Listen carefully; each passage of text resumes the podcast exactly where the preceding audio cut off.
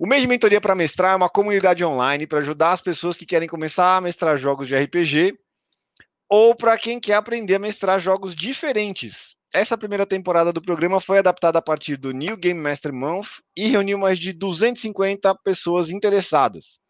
A gente tem uma newsletter semanal, que infelizmente está chegando ao fim, e canais no Telegram e no Discord para a gente bater papo e tirar dúvidas, tá? Esse papo que você vai ouvir agora é uma das nossas conversas por voz com a comunidade. Boas-vindas, Tchau e Lina do RPG Planet Brasil! Tô estourado demais nessa conversa de hoje aqui, cara. Obrigado por terem aceitado o convite de vir falar com a gente. Que Nossa, isso, a gente que agradece, gente agradece o convite, a gente ficou super feliz. Sim. Que da hora. Ó, vamos começar pelo começo, vai todo mundo. Digamos que a pessoa passou. Desde quando que o RPG Planet existe? Eu vejo vocês há pelo menos uns no seis YouTube, anos. No podcast, YouTube 2016. É, podcast desde 2008, aí depois virou YouTube. 2016. 2008? O podcast, podcast é 2008, sim, é. 2008. É que o podcast morreu em 2000 2012, 13, mais ou menos, né? É. 13, é. E aí o True, o True Rest foi o, o 2016, 2016 é. a gente voltou. Eu lembro de vocês nascendo no YouTube, eu lembro que eu até tuitei assim, falei, olha o canal legal para acompanhar do RPG. Planet, os caras estão começando, é. mas estão começando bem. a gente tinha lá em 2008, era a gente, assim, que tinha de blog, era a gente rolando, rolando 20. 20 aí é... o Paragon. Quem? Paragon. O Paragon. O Paragon, o tio Nitro. É, tio né? Nitro. E o tio Nitro é, é, é era a galerinha. Vocês lembram do D3 System? Lembro, sim, lembro. Sim, lembro, lembro. Eu era editor do D3 System. Putz, cara. Ó, oh, a, gente tá nessa, a gente tá nessa mesma lista de e-mail até hoje, hein, então, se bobear. Você é louco, mano. Afe Maria, isso aí faz tempo demais. que isso, Brasil? Caiu alguma coisa aqui que aconteceu. Ah, é um porta-retrato. Eu ia perguntar se tem gato aí. Falei, falei do, não, falei do D3, aí eu, o já tá sacudindo aqui. Os fantasmas estão. Pelo amor de Deus, mano. Vai pro toma teu rumo, rapaz. Bom, então vamos imaginar que a pessoa está debaixo de uma pedra desde 2008 e ela não sabe o que é o RPG Planet. O que, que é o RPG Planet? O RPG Planet é um canal no YouTube que grava vídeos, eu, né, Cello e Lina, minha esposa, falando sobre RPG, sobre é, lore, né, o famoso as famosas histórias de personagens famosos que entraram em RPGs ou em livros de fantasia ligados a RPG. É, a gente apresenta monstros de RPG de forma lúdica também, contando histórias e curiosidades, né? E também dá dicas, né, Lina? Dicas é, o Tchelo dá algumas dicas... dicas de regras, né? Aí, assim, além do lá do canal do YouTube, a gente também criou é um fórum de RPG, que é o Uhum. rpgplanet.com.br, e a gente tem alguns algumas pessoas incríveis, principalmente o Davi Lehmann, que é nosso principal, eh, mestre, que ajuda a gente lá, que entende tudo de regra e tira as dúvidas do pessoal, né. Então é uma comunidade muito né? ativa e que hoje em dia anda praticamente sozinha, e é muito legal que a galera lá é muito educada, sabe, tipo Hum. é, É um e espaço um quer ajudar o outro, é um espaço É um seguro. espaço seguro e que onde você pode, inclusive, encontrar mesas para jogar. Muita gente encontrou a sua primeira mesa de RPG lá, Uhum. uma uma parte lá que é procurando mesas de jogo, e tal, e você Uhum. consegue marcar aí seu primeiro jogo, ou encontrar um um grupo de Discord legal. Uhum. Eh, então, eh, virou uma comunidade muito bacana ali no rpgplanet.com.br e no YouTube a gente tem o canal principal, né, que agora, ainda bem, estamos quase chegando aos 100.000 inscritos, Nossa, finalmente. falta acho que 600 Falta inscritos para chegar nos 500, é, 100.000. 600 inscritos para chegar, Olha. finalmente. Vamos, Vamos ajudar, fazer gente. Você tá escutando a gente Bora, aqui agora e não, não se inscreveu no canal do, do YouTube deles lá, abre outra aba aí agora e vai lá Bora se lá. inscrever no, no, no- no canal dos caras. E aí a gente E abriu um segundo canal, né, Cello, que é o RPG Planet TV, porque Uhum. a gente estava fazendo uns streams de jogo. Quando começou a pandemia, a gente percebeu que a gente precisava jogar RPG de alguma forma, a gente só jogava presencial, né, a a nossa preferência era jogar presencial. E aí veio a pandemia, a gente falou: "Meu, vamos ter que migrar isso para online, não vai rolar". E a gente to chamou os nossos amigos e falou assim: "Ah, vocês querem jogar online?". Eles toparam essa aventura e foram jogar online. Só que o YouTube não não curte muito a diferença de tempo de vídeo do stream de jogo para os vídeos nossos era gritante e começou a atrapalhar muito. O YouTube parou de recomendar o canal, simplesmente. E a gente Hum. resolveu abrir o RPG Planet TV, então, que aí é o canal que a gente só faz live de jogo. E aí o RPG Ah, Planet legal porque não usou as métricas de vocês e o algoritmo é. não judia também, né? Isso. Isso. Então ficou o RPG Planet com os conteúdos de lore, eh, agora essa semana, se tudo der certo, vai o vídeo de ícones do Elmin eh, Elminster, né, não posso falar errado, do Elminster, enfim, as Eu séries tradicionais, né, eu falava Elminster a vida inteira. E a e o outro só pra live. Bem legal isso. E eu soube que tivemos novidades recentes, né? Além disso tudo, tem mais coisa Sim. agora, né? Temos a grande novidade desse ano, que começamos 2022 já com, com, com essa ideia de é, agora a gente tem uma editora também, que é a RPG Planet Press, que a gente abriu é, ano passado e revelamos esse ano.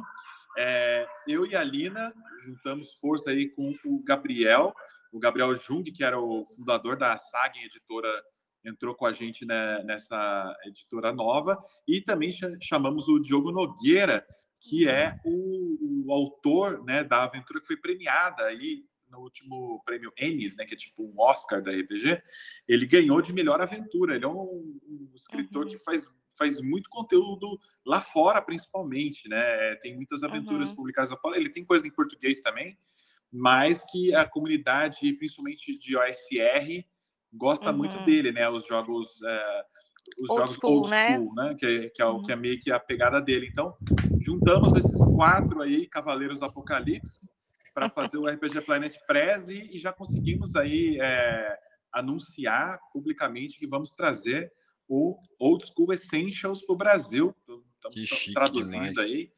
Então a gente vai ser, vai ser nosso primeiro produto já de cara, o Old School Essentials. É, ainda não tem data para Pra começar, né, nem o formato, tudo. Ainda não tem esses detalhes, mas não vai demorar. Vai ser nosso foco. Vai ser agora no primeiro semestre, é. Os fãs de Caves and X pira, Sim, É verdade. sim. que o Caves é construído em cima do chassi do Ozzy, né, meu?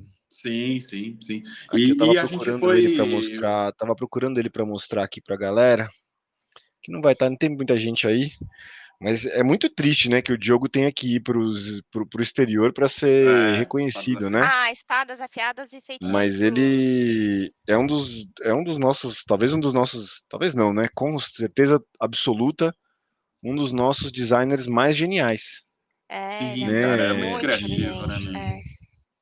É muito triste que ele tenha que ir para fora para poder ser reconhecido, para poder ser, É. é, ser né, que o pessoal daqui de dentro possa conhecer o trabalho dele. O Diogo tá no, É. tá no, tá no mercado de RPG desde essa época que a gente estava comentando aí, cara. Ele tinha um, Pode po- crer. blog que chamava Pontos de Experiência, que foi onde eu conheci o Balbo, inclusive. Uhum. E um blog extremamente bom, até hoje tá online lá, tem um monte de texto incrível ainda lá. Tem, tem. Inclusive um que viralizou recentemente. Você lembra disso aí? Um texto lá de um certo, um certo demônio lá, que é o nome Ah, contrário. sim, é verdade. sim, verdade, é isso mesmo. E o Diogo O- tem essa o- atuação muito O forte. Oranos, Oranos Lobby, o demônio lá que, que viralizou Ai, gente. recentemente. Meu Deus do céu. Só RPG na minha vida para fazer essas coisas. Mas legal, vocês estão então com, com, um- com o Diogo, com Isso. não é o Fernando da Sagen, é o Não, É é o Gabriel. Gabriel. Gabriel, Gabriel da É que Gabriel eu não Gabriel- conheço da Sagen. É, ele era, é, é, assim, a gente já tinha já uma amizade com o Gabriel antes da saga em- existir, na verdade. E e E, aí ele segue na Sagen ou ele tá com vocês agora? não, ele sai ele já Ele sa ele já saiu. tinha saído da Sagen, Uhum. e aí a gente falou pra ele: "Gabriel", e a gente e assim, a gente como a gente já era amigo, a gente estava pedindo dica para ele, porque a gente já ia abrir a editora. e aí eu estava Tá. pedindo dica assim, na boa, você é meu amigo, sei que você tem editora, mas eu quero abrir a minha e ele tava e aí ele falou assim: "Então", quando a gente foi pedir a dica para ele, ele falou assim: "Saí, saí da Sagen". Aí a gente: "Ah, então" então, pula pra dentro. "a gente tá E me, abrindo me uma conta, que, que, editora". esse- que, que, que comichão foi esse que deu em vocês de abrir editora de RPG no Brasil? Porque ganhar dinheiro vocês não querem, já ficou claro pra É. mim. Na verdade, Ganhar assim, a dinheiro não gente é. O que, que vocês querem fazer com essa editora? assim, o que acontece assim, a gente tinha, eh, já já tem já uns 2, 3 anos, quando a gente começou o nosso processo de apoia-se com com o pessoal do canal, começou a ajudar a gente, Uhum, a gente começou escrevendo algumas aventuras para os apoiadores. E Tá. aí, nessa de escrever e criar aventura, a gente começou a curtir muito fazer isso. Aí falou assim: "Nossa, isso aqui realmente podia virar um um produto para o mercado", sabe. Então esse foi o start. Aí o segundo start foi, o Cello adora criar sistema de RPG, a vida inteira adorou. Eu sempre fui cobaia dele nos sistemas, chama amigo de final de semana em casa: "Ah, vamos testar um sistema", a gente já fez já sistema de, eh, X-Men, sistema de tudo quanto é coisa, você pode imaginar, a gente já já fez. Que legal. E aí a gente com relatos insólitos deixa eu tá um pouco de barulho aqui, desculpa. Não, tudo bem. Ah, é, é, é a a nossa-. A A nossa live é relatos dog friendly. É. E aí a gente começou a fazer o playtest de de relatos insólitos.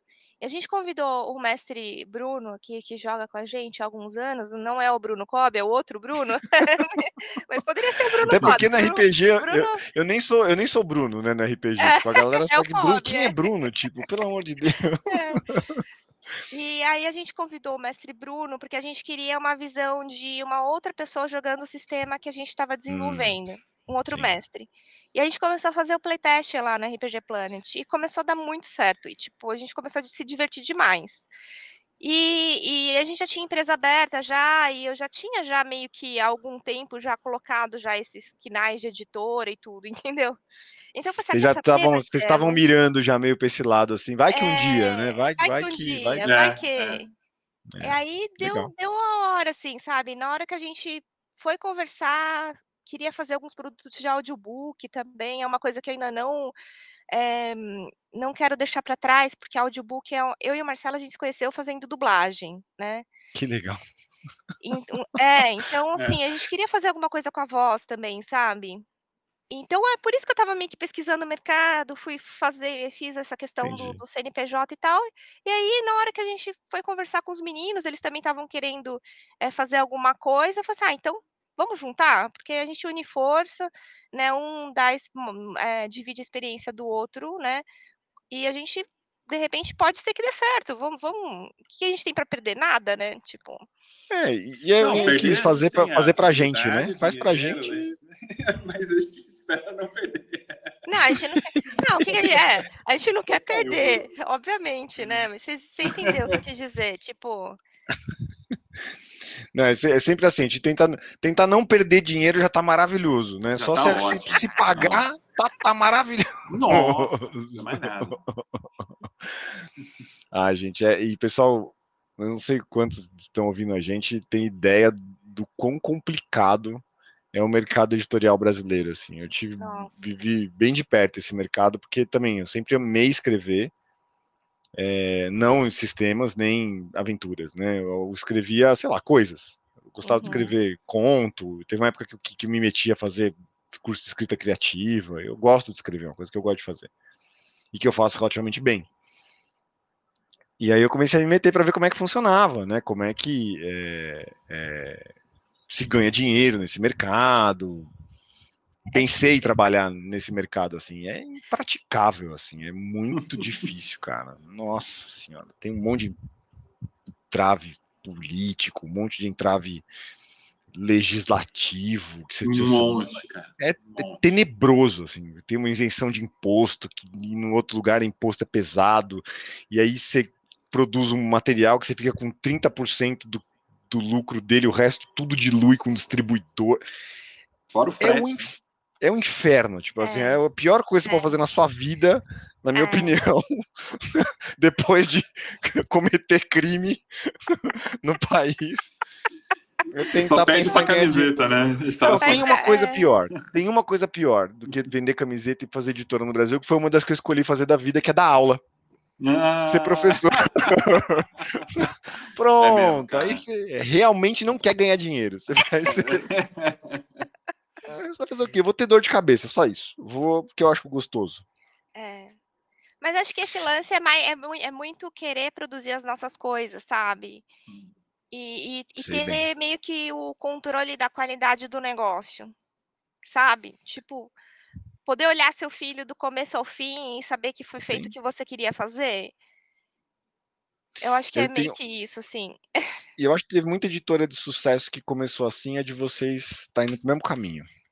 Que a gente faz, quando a gente faz assim, quando a gente faz olhando com carinho e vindo de onde vocês vieram, é fácil vocês, vocês não esquecerem, né, do que ficou para trás. É fácil Uhum. vocês conseguirem ter sucesso no que vocês vão fazendo. Nossa. Que gaiga que te ouça. Que é a igreja do 20 prometido lá que o Balbi fala, né? Abençoado nas águas de Lake Geneva. Abençoado seja nas águas de Lake Geneva. Que o pássaro de Gaiga, que, como é que é? Não, que a ave, a ave de Cook, voe sobre a sua cabeça. É, a gente tá Ai, gente, o precisando. Bob, o Bob não existe, mano. Puta, eu fiquei muito amigo dele, né? Ele é muito gente boa. A gente, a gente grava uns podcasts, às vezes ele convida a gente, né, Tchê? Uma Vocês gente tocaram ia o, o Café com Dungeon na ausência, nas férias, na ausência tocando, dele? Foi, Sim, foi. sim. Eu, é, eu sou É. ouvinte do Café com Dungeon desde que o mundo é mundo, lá atrás, bicho. Eu, falei pro, pro Bob que assim, o dia que ele abriu o IPO do Café com Dungeon, eu sou o primeiro investidor do, do, do, do Café com Dungeon. Foi no, no, no final de ano que ele tirou umas férias, eu tava com uma pulseirinha de podcast. Falei, ô Bob, presta pra mim que eu faço uns É. 4, 5 episódios aí. Pronto. acabei fazendo bastante até. Foi, foi É, bem a legal. gente tentou suprir um pouquinho, né? É. Não, e mandaram Ainda muito bem, aproveitei mandaram que muito o, bem. o Pug tava lá dormindo lá em casa esses tempos aí. Ele falou, ah, eu aproveito e gravo o Pug. Pronto. também, Já Tá resolvido. Que massa, bicho. Muito legal. Boa sorte no, no- na editora, que dê tudo certo. Obrigada. Vamos ver, eu tô com uns projetos aí também. Agora eu tô começando a voltar pra esse Opa. negócio de RPG. Agora que eu sosseguei, eu consegui encerrar roleplayers. dois anos pra encerrando. Bom, sete anos de trabalho, dois pra encerrar. ai, ai, ai. Agora eu tô voltando a ter uns projetos de RPG. Quem sabe mais pra frente, né? Não conversa de, uma- de umas coisas aí. Vamos ver. Boa. Pô, mas claro. Fechou. Conta pra mim o seguinte, e eu quero saber agora assim, beleza, já sabemos que é um RPG Planet. Agora eu quero saber da Lina e do Cello. Hum. Quero saber quem vocês são e quero saber como é que vocês aprenderam a jogar RPG. Nossa, Bom. quem você é, Cello? Quem eu Quero ver sou? sua resposta pra ver. Quem eu sou é uma pergunta que eu não sei. É, é muito filosófica, eu, eu, eu acho que ainda não sei quem eu sou, mas eu, eu normalmente, normalmente eu sou o narrador, mestre ou DM, ou GM das, das mesas, porque o, desde a primeira vez que eu joguei RPG, isso faz um tempinho já, eu, eu me apaixonei pela função do narrador e eu, eu me divirto muito mais narrando, mestrando, do que jogando. Eu sou um desastre jogando assim. Eu preciso estar muito empolgado para jogar. Porque normalmente eu não é uma parada que eu gosto de fazer. Assim, isso é meio estranho. Eu sei que a maior parte da galera prefere mil vezes jogar do que mestrar comigo é justamente o contrário. Assim, eu tenho Ah, uma... eu tô com você, bicho. Eu sou desse, Eu desse tipo de isso, bicho cara. controlador aí que não quer saber de, É. de jogar, não. Eu É. quero. Eu não sei quero... se. Cara, sabe uma coisa que eu tinha desde criança? Eu gostava de, tipo, juntar meus amiguinhos para fazer campeonatinho de coisas. Sabe? Não necessariamente ganhar, só de ser host de uma mini, mini Olimpíada de Master System, sabe? Eu fazia com os meninos da, da minha rua, sabe? Só, só de esses eventos ocorrerem, para mim, era, era a vitória. Eu, não- eu- eu raramente ganhava, não ganhava nada. Mas acho que essa é, esse é o espírito do, do narrador, é o ser um anfitrião digamos assim. E acho que se você gosta de ser anfitrião, se você é uma pessoa que gosta, por exemplo, de cozinhar para as pessoas, receber as pessoas na sua casa, é, se você gosta disso e gosta de contar história, provavelmente tem um mestre adormecido dentro de você, ou se, se você já não é um mestre de RPG, né? Porque é essa que é, que é o prazer, eu vejo, assim, e desde então eu comecei a jogar no começo dos anos 90, é, no AD&D segunda edição, classicão lá, é, no primeiro jogo eu já me apaixonei, assim, eu comprei os livros, fiquei tentando entender aquele jogo que era muito complexo, maluco, assim. Passei anos jogando tudo com regra inventada, porque eu não entendia como é que jogava. É, o primeiro sistema que eu realmente aprendi, que eu falei assim, ah, é, é, ok, agora faz sentido, foi Vampiro Máscara, já em tipo 95, assim, que eu, que eu, eu finalmente peguei um sistema para eu, pelo menos o básico, saber como é que joga, né?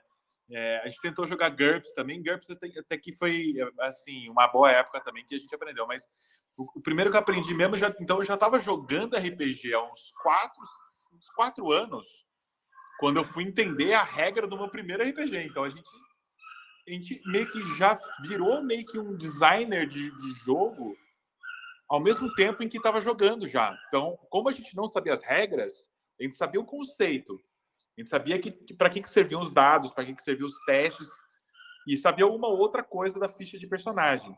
Mas a gente preencheu as lacunas das regras, entendeu? Eu acho que esse espírito do meio punk rock, assim, do do it yourself do RPG é muito legal. Então, ah, a gente ia jogar, inventava a regra na hora, aí ficava discutindo assim, mas faz sentido? Por que, que você vai usar força para acertar o ataque, sendo que o espadachim precisa ter destreza? Aí a gente fazia uma regra, então soma força e destreza, Sim. chega na média, joga no... e a gente inventava essas regras. Quem nunca, né? Cara. E aí eu, eu tinha sempre uns amigos que desafiavam as regras, criava regras, eles destruíam. Eu, inclusive, um amigo, um amigão meu, o Vitão, ele era o rei de fazer isso, né? Eu inventava, gente, fiz uma regra nova de armadura que ficou legal. Ele era o primeiro a colocar uma armadura em cima da outra, para somar os bônus, tá ligado? Ele era o primeiro a fazer esses combos, assim.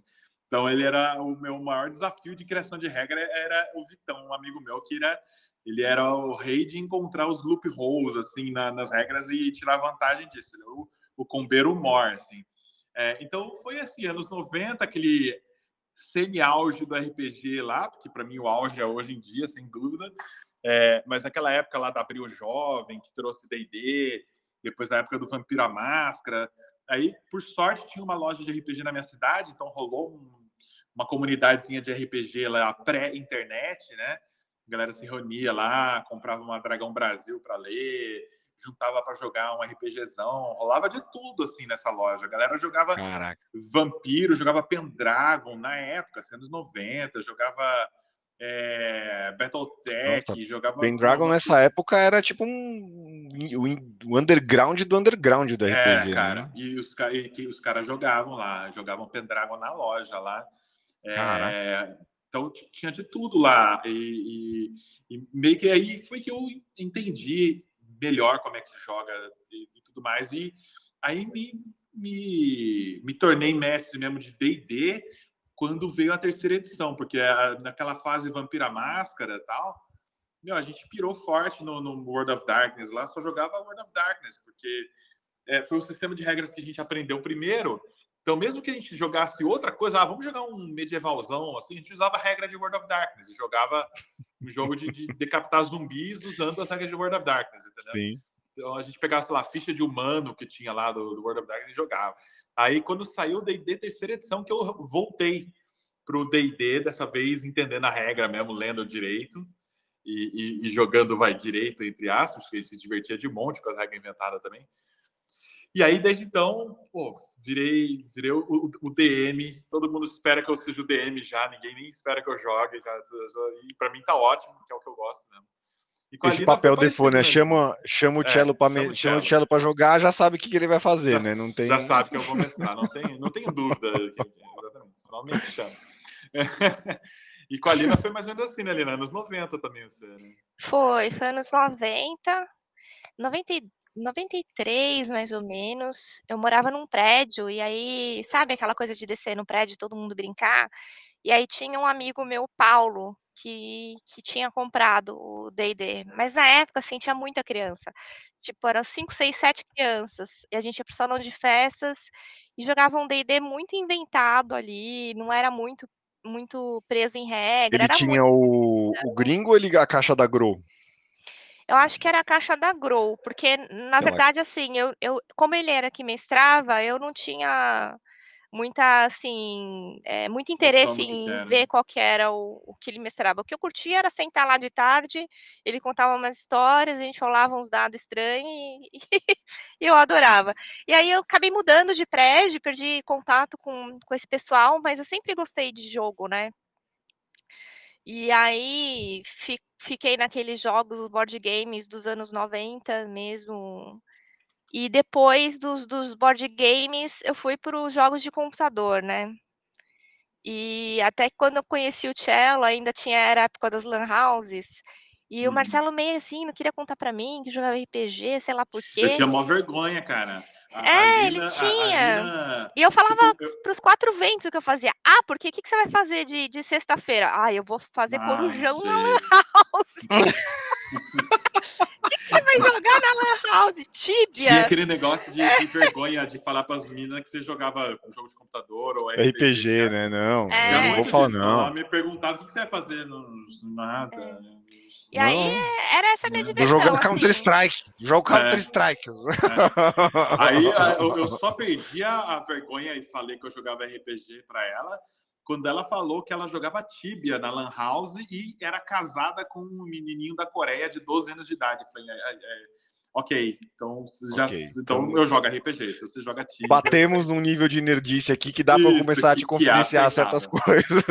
Isso, exatamente. O que, que, você gosta de fazer de final de semana? Eu gosto de ir para Lan House e comprar cebolitos e, e jogar. Nossa. e ficar jogando. Era Nem me fale cebolitos. E Esses aí a dias gente... a gente estava passeando por um lugar majestoso, no meio da, tipo, no meio da Mata Atlântica, um lugar lindo, cheio de árvores nativas, flores, borboletas, e tinha assim pouca gente, mas tinha uma galera assim. Aí a, a Lina passou perto assim de mim, deu aquela suspirada assim, com máscara, ai, com máscara. Com máscara, ela, ai, que cheiro nossa, cheiro bom de cebolitos. Como assim? Tinha alguém comendo cebolitos ali, foi o que chamou a atenção da. Dane-se a natureza. Nossa. Tinha tanta coisa pra você sentir o cheiro.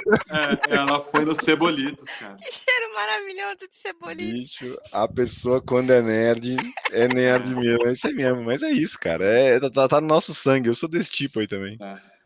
Nossa aí... senhora.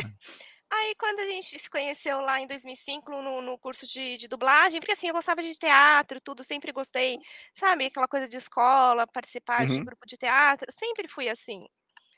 E aí, quando a gente se conheceu, então, no curso de dublagem, conversando, conversando, aí eu falei do Tibia, aí ele teve coragem de falar do RPG, eu falei assim, nossa, eu jogava isso nos anos 90, eu adorava, não sei o quê. Só que aí, assim, quando eu percebi que o negócio com ele era sério, RPG, né? Tipo, olha, tem meu grupo, porque meu grupo é assim, não sei o quê. Eu fiquei morrendo de medo de jogar RPG e, e, e estragar a, a, festa, sabe? Tipo, rolou, a galera entende um muito desse negócio. Rolou um gatekeeping monstro com a Lina Tadinha na época, porque era um é, clube do Bolinha. É. Não tinha, tipo, a gente tinha aquela galerinha que jogava a 15 anos junto, e, e, assim, não tinha meninas no grupo. E era e, tipo, ah, ela tá, é, ela tá querendo ir pra estraga, pra te vigiar, sabe? Não é, é pra jogar, era pra vigiar. Tinha uns papos assim, ela nem gosta Ai, de verdade. Ela não gosta Sofri de verdade, ela só tá, só tá, lá pra, pra, é, só pra, pra te agradar. É, é, tinha, tinha esse lance, tinha, cara, rolava um gatekeeping monstro, assim. E, é. e a gente, a, a, a Lina, coitada, ela, ela passou tanto que eu, eu resolvi o, o, o, o, como eu resolvi o problema foi assim. Ah, então vamos fazer o seguinte: eu tenho uma, uma amiga minha que gosta muito de jogar RPG, e que, aliás, eu tenho uma amiga minha que tem um marido que gosta de jogar RPG, e eu tenho certeza que ela vai gostar porque ela é nerd também. E aí é que a gente acabou montando um grupo, um segundo grupo de RPG. De casais. De casais, para eu poder jogar. E aí depois que o pessoal foi me aceitar, depois de um tempo, desse grupo é. dele inicial, assim. Foi, foi um processo meio, meio complexo, assim. Mas aí depois, assim, viram que, que eu realmente gostava e tal. Não, e né? a galera cresceu também, né? Era muito é, é. nerd moleque. sabe, clube do bolinha tal. Depois a galera amadureceu também. E, e é, hoje em dia não tem mais essa, não. Hoje em dia tá, É. tá tranquilo. Mas foi isso, Então, assim. Aí desde que na época da 2005. escola. Vocês estavam na escola e É. a Alina foi no, foi no, no prédio, No né? prédio. na- Que é o coisa amigos do Uhum. prédio, que aprendeu a jogar, e, mas jogando sempre. E você falou que você tá. A, a próxima pergunta que eu ia fazer para vocês é essa: como é que vocês aprenderam a mestrar? O Cello já meio que respondeu, né? Ele meio que foi tudo junto ali, né? Ele foi o. Ele fez Foi. parte dessa galera que eu também fiz, né? Que conheceu primeiro o RPG do que. Foi o primeiro dos amigos a conhecer o RPG, provavelmente. Uhum. Isso. né? Sim, eu sim. meio que catequizei a galera do, Foi, foi, foi. do RPG. Evan- Eu evangelizei a rua inteira no RPG lá na, na, na- na minha cidade e, e- e fui apresentando. né? Foi bem, foi bem essa pegada mesmo, mas é, a- a- aprender a ficar, tipo, a mestrar e ficar bom, mais ou menos bom, assim, demorou, assim, porque no começo você não sabe o que você está fazendo, é loucura, gritaria, o jogo para no meio. Tinha, tinha uns jogos que não terminavam, que tipo, as pessoas desistiam, assim, sabe? Ou então que, sei lá, dava briga, porque a gente começou realmente muito criança. Eu tinha, eu acho que uns nove anos de idade, assim, quando eu É, joguei, é, assim. a gente tem foto do É. Marcelo, tipo, pequenininho, mestrando pra gente mais velha que ele. É, Os meninos então, de tipo, 12, mes- 13. Os, os meninos de E ele 14 mestrando. eu 9 mestrando, tá ligado? Então, óbvio que você não consegue impor autoridade nenhuma. E, e se você matasse um personagem do menino ali, ele te dá um tapa na cara. Você toma um cascudo ainda pra largar É. a mão de ser besta. Então, assim, a minha, a minha escola de RPG foi numa época de pouquíssima informação, de muito misticismo, misticismo do ponto de vista de ninguém entender o que está naqueles livros em inglês e, e- e loucura, de muita. é, de, de muita experimentação. Eu acho que esse foi o lance mais legal. Foi a experimentação, a criação de regras para fazer aquilo funcionar de algum jeito. E foi passando um tempo até, até entender o que, que as pessoas gostavam naquele jogo e, e tirar o excesso de outras coisas que faziam a gente perder tempo. Então foi lapidando um- um- uma coisa ali, né? Hoje em dia eu acho que as pessoas aprendem extremamente mais uma forma extremamente mais eficiente porque a gente tem ah, YouTube, cara, dá pra você ver uma pessoa jogando Uhum. entrou lá na nossa época, só o conceito de RPG já demorava um mês para a pessoa entender o que estava É. rolando ali. É, até aquele livro lá que a gente estava lendo, o que eu estava lendo, o livro-jogo, Uhum. é, para mestrar para você, Aventuras cara, é- Fantásticas. Aventuras Fantásticas. Aí Nossa, tá aí você assim, falou a minha língua. No do, texto do, tá- do Steve Jackson. do Steve. Jackson. No, no texto tá É. assim: depois que você ler este livro algumas vezes, Várias vezes. você pode Você estará apto a começar a tentar mestrar. Ah, o Dungeoneer aí. É dessa, Ó, isso é aqui, dessa coleção. isso aqui foi o meu início no RPG, ó. Ah, É. é clássico demais, cara. né? Eu comecei Então, por o esse aqui. E tá esse aqui falando é é- o livro com o qual eu comecei. Eu tinha, sei lá, 11 anos quando eu ganhei esse livro. Você tá ligado? Eu, eu, eu acho que é um que veio antes desse, que é esse, só que mais simplesinho, que é uma introdução É o- ao RPG. Sim, é um, livro dragão. de, um livro de capa preta com dragão vermelho. Na, Isso, na- é esse que é esse que ela tava lendo esses dias aí. É esse que eu tô lendo sebo. pra, pra, pra mestrar pro cello. Você não vai se arrepender. Esse jogo é o mesmo jogo, tá? É o Dungeoneer. Aham. Só que ele não tem uma parte. Ele tem as coisas chatas, tipo magia, bicho. É bem mais simples. Eu a gente começou a jogar com esse, que quando o garo- o garoto mestrava pra gente. Com esse daí. Uhum. E aí descobrimos que, que, tinha, que existia o Dungeoneer. Aí eu fui atrás do Dungeoneer, né? Que era mais Uhum. grande, que era maiorzão e tal. Assim, eu, Uhum. e Uhum. foi com ele que eu, que eu comecei. Eu narrei uma campanha de 15 anos em Alância. Meu, agora você falou uma palavra que eu tenho que te dizer um negócio. A gente quase, eu e Marcelo, uma- uma- a gente quase fez uma gafe gigante com esse nome, Ah. Alância.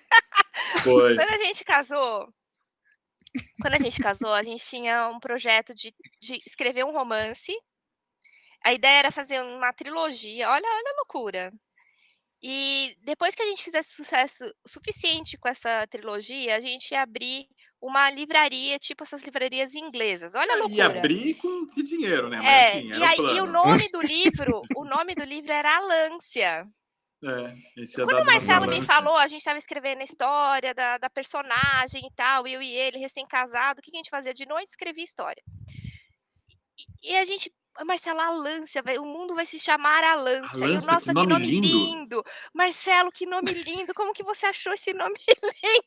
E a gente ficou, sem brincadeira, acho, acho que o Marcelo se deu conta que ele tinha roubado o nome. Eu demorei uns dois anos, cara. Pra... Do Steve Jackson, depois de uns eu, eu três comecei, anos. Eu comecei a ficar encasquetado. Falei, cara, a Lância. É muito bonito esse Pera, nome. Acho que eu lembro de algum lugar. É, eu, lembrei que eu, eu tinha o, o Titã, lembra aquele livro, Titã? Sim, é eu o... tenho também aqui. O Titã, cara. Eu tenho o Titã e eu tenho o Out of the Beach também. Out of, que é o... the Beach, eu tinha. Que é o bestiário. Não, mano, dessa, dessa linha aí, cara, ó, tem o. Nossa, Nossa senhora, gente. Out of the, o Out of the Pitch. Imagina, hum. cara, eu passei 15 anos narrando nesse cenário, ah, eu tenho tudo mano. nesse cenário. E o nome, o nome Alância entrou em algum lugar no meu cérebro e ficou, e eu esqueci da onde que era, assim. E eu tava... Você falou que você começou a jogar na terceira edição. Você chegou a jogar essas aqui da. da... Não, não joguei. São as adaptações, né? O... Houve uma editora chamada Caladwin e essa editora converteu. É, eles fizeram para terceira edição. Horríveis, as aventuras são tenebrosas, não servem para nada, mas elas são legais de Nossa, ter. eu já sei já que a gente vai, que a gente vai fazer com o Kobe. A gente vai fazer jogar um, a, além de jogar, além de jogar, tem que convidar ele para fazer pra, com a gente é, a, a, nossa série de baú. Que a gente tem uma série no RPG Planet que chama Baú do RPG Planet. É, a gente pega as revistas que a gente tem, todo o material antigo, e a gente folheia e a gente vai falando sobre aquele material, sobre as histórias, sobre as memórias. De, de, de, de aventuras fantásticas. Vocês podem imaginar, eu tenho absolutamente Nossa. tudo. Da marca Saraiva, inclusive os meus livros jogos, obviamente, não estão completos, porque eu espalhei eles por primos, sobrinhos, filhos de amigos. Tipo, eu. Ah, tio Kobe, quero começar a jogar RPG. Toma, de presente para você. eu distribuindo meus livros jogo para essa molecada. Então não são todos que eu ainda tenho, mas eu tenho uma boa parte deles ainda. Acho que tem alguns, deve estar no, alguns deve estar no estoque. Mas esses, esses clássicos eu tenho, eu tenho um amor muito grande por esse cenário, porque eu vivi muita, mas muita, muita aventura. E eu tenho o lore dele também, né? Nossa, então, cara, você vai gostar então vou fazer, do Machado, vou falar sobre ele depois. Machado Sangrento de Xara, né? Você já ouviu falar do Machado Sangrento de Xara? Machado é do... Sangrento de Xara. É, é, porque ele nunca foi realmente lançado, ele só ficou. É um RPG do Diogo, que tem um, uma prévia dele no blog dele, mas hum. É, a gente vai lançar ele oficialmente pela RPG Planet Press. E o Machado hum. Sangrento Xara é um RPG, digamos, atual, inspirado, inspirado nos jogos do Ian Livingstone e do Steve Jackson. Steve inspirado Jackson, em é. Dungeoneer. Inspirado em Dungeoneer. E, e... Só que assim, com com, com, a, com, as joguices mais atuais, assim, entendeu? Então. Joguice é muito bom. Você vai curtir, cara. Não, vou muito, ainda mais na mão do Diogo. Não vou, é. Vamos muito experimentar isso aí, cara. Que legal, bicho. Que, que, que gostoso conversar disso com vocês, que é isso aí é minha, minha, meu DNA, cara. Minha, imagina. Eu já, eu, foram 15 anos, eu comecei a jogar essa campanha, sei lá, em, em eu, eu tava no colégio, eu passei colégio, faculdade, sabe? Tipo, os meus amigos do colégio conheceram os meus amigos da faculdade são amigos hoje em dia.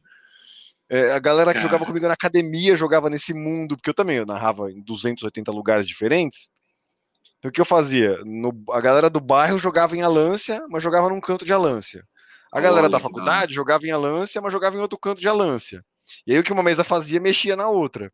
Ah, isso é muito Irado. legal. essas coisas de mesa Você já fazia um é living a lance ali, né, cara? Aí eles começaram a descobrir que tinha isso. Aí teve um belo dia, eu tenho foto desse, desse eu tenho foto desse dia, que eles resolveram, eles me fizeram uma festa surpresa. Não, eles fizeram uma surpresa para mim. E numa festa de aniversário, eles me chamaram na casa de um colega que morava numa chácara. E eles tinham reunido as duas mesas para eu mestrar para as duas mesas ao mesmo tempo. Ah, irado. 32 pessoas na mesma mesa jogando o mesmo jogo. Nossa senhora, que loucura! Que irado, que irado. Não, essa Ai, é galera muito foi, bom. foi muito da hora, mano. Essa, essa É, campanha. o, o- o Machado Sangrante de Zara tem a mesma pegada de você ter dois atributos só. Que no, antigamente Corpo e mente, nesses né? jogos, é, É. é, nesses e jogos era energia e habilidade. Habilidade, energia e sorte. É, e sorte. No, no, no do jogo é corpo, mente e sorte, que é mais ou menos a mesma pegada. Assim. É, e no Relatos É, Insólitos, eu- é, o, o nosso, o, o outro que a, que, a, que a gente está fazendo também, Relatos Insólitos, também tem essa pegada de mudança de atributo, né? A gente tá, usa- tá- só que a gente está usando Hum. sorte, a gente está usando algumas coisas a mais, né? É que o, o Relatos ele é mais baseado em porcentagem, né? Usa a D100 para resolver as Uhum. coisas. E esse, o Machado Zara, ele tem essa pegada do livro-jogo, que é, É, só usa D6 mesmo e, e tem só dois atributos. Assim, é bem, bem nessa pegada. Ai, Você vai curtir. É, mas eu só acho pra... que. você- Pode falar, pode falar. Não, eu ia, acho que é melhor eh, você continuar, só porque senão ia mudar, ia voltar para a resposta lá do- do- da minha história mestrando, que, que não é muito É que nós longa. temos que terminar, inclusive, que é o digressão cultural, né? Foi agora. tipo, a gente Saiu do assunto É, completamente. Mas a Não, gente pode continuar, viu? Não tem problema, não. Não, le- legal demais. Vamos fazer esse esquema que você falou. Eu topo muito participar do quadro. Vai ser que vai ser uma, uma honra participar do canal de vocês. Tá num vídeo do RPG Planet. E, e pra falar disso ainda, meu Deus do céu, eu amo de paixão, tenho um monte de história, tenho lore, consigo contribuir, me sinto competente pra pra falar uma meia dúzia de abobrinha sobre o assunto. Pô, bom demais. Aí sim. Nossa, aí- aí vai ser incrível, cara. legal. Eu comecei, eu comecei a jogar Lancia em Dungeoneer. Aí eu passei para D&D 0, a caixona, depois passei para AD&D, depois passei para D&D terceira edição. Jogamos quarta edição, jogamos quinta edição. Nossa. Aí eu joguei algumas mesas de Fate, porque eles subiram de nível, subiram muito de nível. Tipo, nos últimos, nas últimas sessões da campanha eu tinha uma personagem posto divino 6. Nossa. Que D&D é impraticável nesse nível, né? é, Tipo, não, D&D não é não. injogável nesse nível. Pra mim, o D&D passou do sétimo nível, já é Dragon Ball, cara. Sétimo É, nível não, mas é era limite. jovem, e era, sabe, tipo, quando a gente é, é, como é que o Vasco Sim. fala? Jovial e dinâmico. Era jovial e dinâmico. Sim. Eu tinha paciência de ficar planejando e playtest, fazendo é, é, home, home, como é que chama agora? Homebrew, né? Regra, de, regra da casa, fazer os homebrews. E aí eu tinha saco, mas hoje em dia, aí eu descobri que no, o Fate tem um suplemento que chama Gods and Monsters, que é um suplemento pra você jogar com deuses. Aí, puta, aí já era. Eu terminei a campanha nesse suplemento de Fate, cara. Então, Que aí a gente já contava Resolveu. história já, né? É. Resolveu. Resolveu tudo. Irado. Ai, muito bom. Não, então, aí contando um pouquinho, né? Eu sempre tive esse lance, assim, de ser muito. ter uma autocrítica muito grande em cima das coisas que eu faço. Então, eu sempre tive muito medo de mestrar, sabe? E, tipo, não conseguir corresponder à expectativa das pessoas. Ainda mais a gente tendo o canal no YouTube. eh, e as pessoas vendo o Cello mestrar, sabe? Tipo, a minha referência é ele. Então, até chegar num ponto mínimo aceitável perto dele, era muito complicado. Então, para mim, sempre foi muito difícil. Eu Assim, vou contar cara, um eu não- segredo pra você, tá? Eu vou É. contar um segredo pra você. Vai, conta. 70% da competência dele é dos jogadores, 70 não, 90. tá? A gente acha que a gente acha que é tudo mérito do mestre. E Não. não é. Meu, mas olha, eu vou te dizer um negócio, cara. Obrigado. Tipo, é, Não que ele não Olha, seja um bom narrador, ele é um. Não, mas tá ótimo narrador. certinho, cara. É isso mesmo. eu agradeço. Mas assim, bons, narradores né, não fazem jogos. Bons narradores ajudam os jogadores a fazerem o jogo. Sim, com- mas assim, com certeza. Mas assim, é porque como eu tenho ele como referência e eu vejo o tanto que ele estuda, o quanto ele lê, entendeu? A bagagem que ele tem de anos de, de leitura e tal. Ah, mas E a é gente eu não vai estudar- coisa. Eu não, eu não leio um livro que não é Não, então, mas na desde hora que vai- Não, calma aí, calma É aí. tri- Chega a ser Vamos, triste. vamos, vamos Tá, com tá, calma. tá errado tô eu. Vamos com calma. Ele, ultimamente, com a correria do dia a dia, para mestrar, por exemplo, ele vai mestrar uma live lá no, no canal. ele raramente consegue se preparar por muito tempo. Ele tem pouquíssimo tempo de preparo. E ainda assim ele consegue é, deixar a campanha fluir muito bem, porque ele tem toda a ginga, né? Já tem já todos os trejeitos de conseguir fazer Porque não é ele isso. que faz, não é ele que faz. Não é a escola, é a escola do Banacante dá o que Ah. o povo quer, cara. Vocês Então, assim, eu meio que entro em pânico, sabe? Uma vez eu tentei mestrar para um amigo, para esse meu amigo que eu te falei, que é o cara que mais entende de quinta edição. A gente chegava numa cervejaria para jogar toda quarta-feira. E aí ele, eu chegava antes com ele, porque era dia do rodízio do carro, então eu chegava muito mais cedo. O Marcelo ia de metrô para encontrar a gente e ficava lá eu e ele. E aí eu falei assim: "Ah, quer saber? Vou mostrar para você". Meu, que desespero. Porque aí eu criei uma cena, só que ele era muito bom de regra, assim, de tudo. E aí eu coloquei uns monstros lá e ele destruiu os monstros em um minuto. Eu não sabia o que fazer. Eu não sabia o que Você fazer. ressuscita os monstros. Aí eu É, virei pro Marcelo, aí eu comecei a fazer o quê? Eu comecei a colocar monstro entrando na, né, tipo, apareceu mais um monstro aí no meio. Monstros quânticos. Brotou É. monstro pra tudo quanto é lado. Aí Não, eu você falei, tem que aí fazer o aquele dia eu famoso essa não suei. é a minha forma final. Aí pronto. É, aquele dia eu, eu suei assim, falei assim, nossa, Marcelo, tentei montar um encontro pra, pra mestrar pro Davi, mas meu, ele acabou com um negócio em cinco minutos, a gente ficou olhando pra cara do outro comendo é, é, batata frita. Mas esse, Aí, esse nosso amigo, ele, ele dia- destruía os meus encontros em cinco minutos também, cara. Ele, ele era. Sério, o bicho. Não, ele é um crânio. Ele é um crânio, é. Ele é tipo aquele cara que ele, ele faz uma pergunta no começo da sessão, tipo assim, mestre, eu posso levar vários objetos pequenos comigo? Ele pergunta assim. Aí fala assim para você ver. Você fala, claro, acabou seu jogo. Acabou, você nem sabe como, mas seu jogo já acabou. Ai, Aí você Aí- pode pôr o Tarrasque, que ele vai matar. Aí ele usa Animate Object com várias pequenas agulhas e dá 114 de 9 de dano. Que nem existe Uhum. esse dado, você tem que comprar em Hong Kong e o negócio demora um mês para chegar para resolver a ação. Porque aí pronto, deu 7.450 de dano necrótico no bicho você não sabe o que aconteceu. Você nem anota a placa, você só vê ele, ele assim. Eu acho que eu resolvi a situação, então vamos seguir a história. É isso, pessoal. Davi, ele é muito amigão nosso. bom. Mas ele é muito bom. Aí, assim, eu fiquei um pouco traumatizada com essa situação, né? Falei assim, cara, eu não levo jeito, realmente. É, é, assim, eu tava fazendo isso só para passar o tempo. Desencana, desencana. Aí não, Uhum. não, não quis mais, Marcelo ficava insistindo, não quis mais, não quis mais, não quis mais. Aí a gente começou a escrever as aventuras, né, para os apoiadores. E aí eu fazia parte do processo de criação da aventura. Porque criar uma aventura, criar uma historinha, criar os desafios, eu gosto. Né? O que eu não gostava era de apresentar e, e ser surpreendida com uma reação do jogador e não saber como lidar com aquilo. E aí a gente foi naquele evento da Galápagos que teve de D&D quinta edição. E o Marcelo mestrou a, a primeira, aquela eh, introdução do Strade Sim. Ah. naquela, naquele evento. E a gente ficou lançamento do D. Foi o lançamento do do não lançamento foi, do né? D em português. Foi isso. lançamento em Lá no português, MIS. né? É, foi quando eu conheci vocês, que eu tava com a Roleplayers lá lançando. foi, você tava Não. com Role players lá, tudo. Então, nesse evento, eu não quis mestrar, eu só ficava do lado do Marcelo de apoio e vendo ele mestrar. Chegou um momento que eu já tinha já, porque ele mestrou aquela aventura, acho que por umas 5, 6 meses. Eu já tinha decorado a aventura. Death Aí House, ficou, Death House. assim, pra mim ficou um pouco mais fácil. Então, às vezes, o Marcelo tava lá eh, mestrando, Que eu me aventura empolgava do lado dele, Mas eu fiz a Death House. mas ele Shella, fez uma... né? É lógico, Baitella é outra história, né? Mas você pegar a, a É. crua.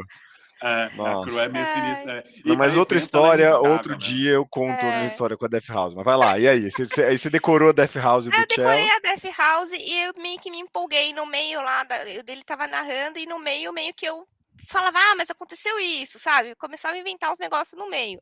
E deu certo. Aí eu falei assim, ah, até que, né, se, se- se você tem um roteiro, tem uma aventura pronta ali por trás, você já tem um certo apoio. E aí aconteceu a se mesma sentir coisa seguro, que... né? Porque isso te fez se sentir segura, né? Acho que É, essa que é a pegada. É.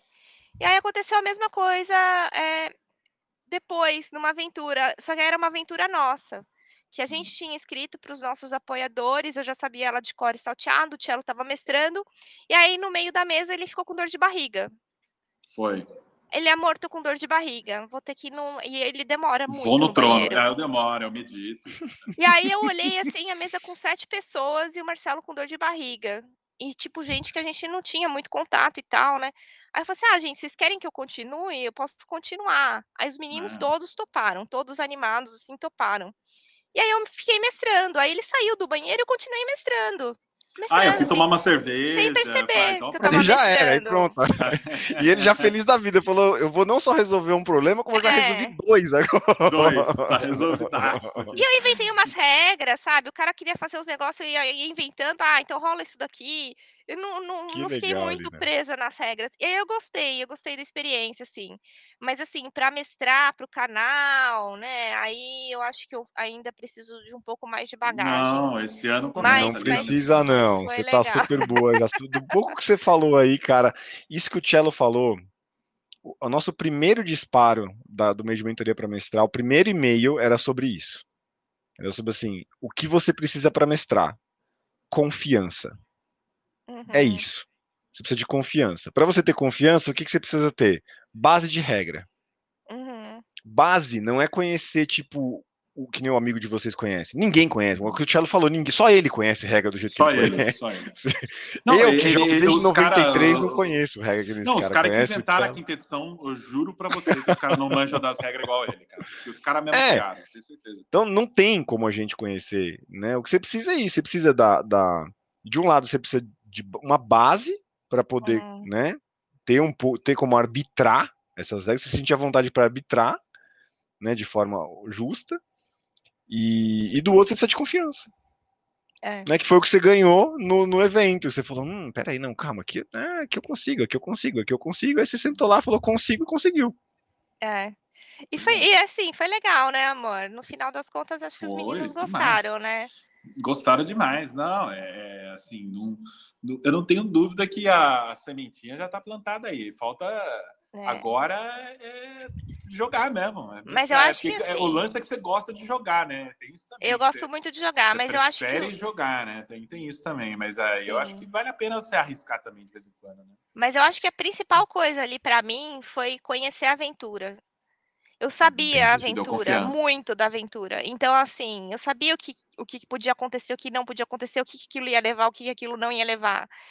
Então, isso me ajudou, eu acho, sabe? A até inventar coisa, até inventar, porque eu esqueci de teve coisa que eu esqueci de regra na hora. Eles falaram assim: "Ah, que que a gente" porque a gente não estava jogando D&D, a gente estava jogando qual que era o sistema? Era o, a, gente tava, a gente tava jogando Black Hack, é Black Black- Hack. Black Hack. Black Hack. É. Então, tipo, como Mais simples os que D&D também, né? É. Sim, um- sim, Um sim. cara que nem o seu amigo aí não tem muita vez no Black Hack. Não ia, não ia saber Black? E aí eu inventei a rola aí um D6 pra ver se você consegue ajudar seu amigo, sabe? Porque a pessoa ficou desesperada. Ah, eu posso ajudar, não sei o que, não sei o que. Tava rolando lá uma iniciativa, mas eu falei assim, ah, quer saber? De- deixei, deixei rolar, não sei o que, pelo menos. E foi, foi. Aí o Marcelo, ah, você tá, você tá com um pensamento muito de jogador. Ah, não, Tá ela, ela, ela é a mestre mais boazinha do mundo. É, ela sofreu muito e pegou fruto de um trauma, né? Foi fruto de um trauma, ela começou a ajudar os caras.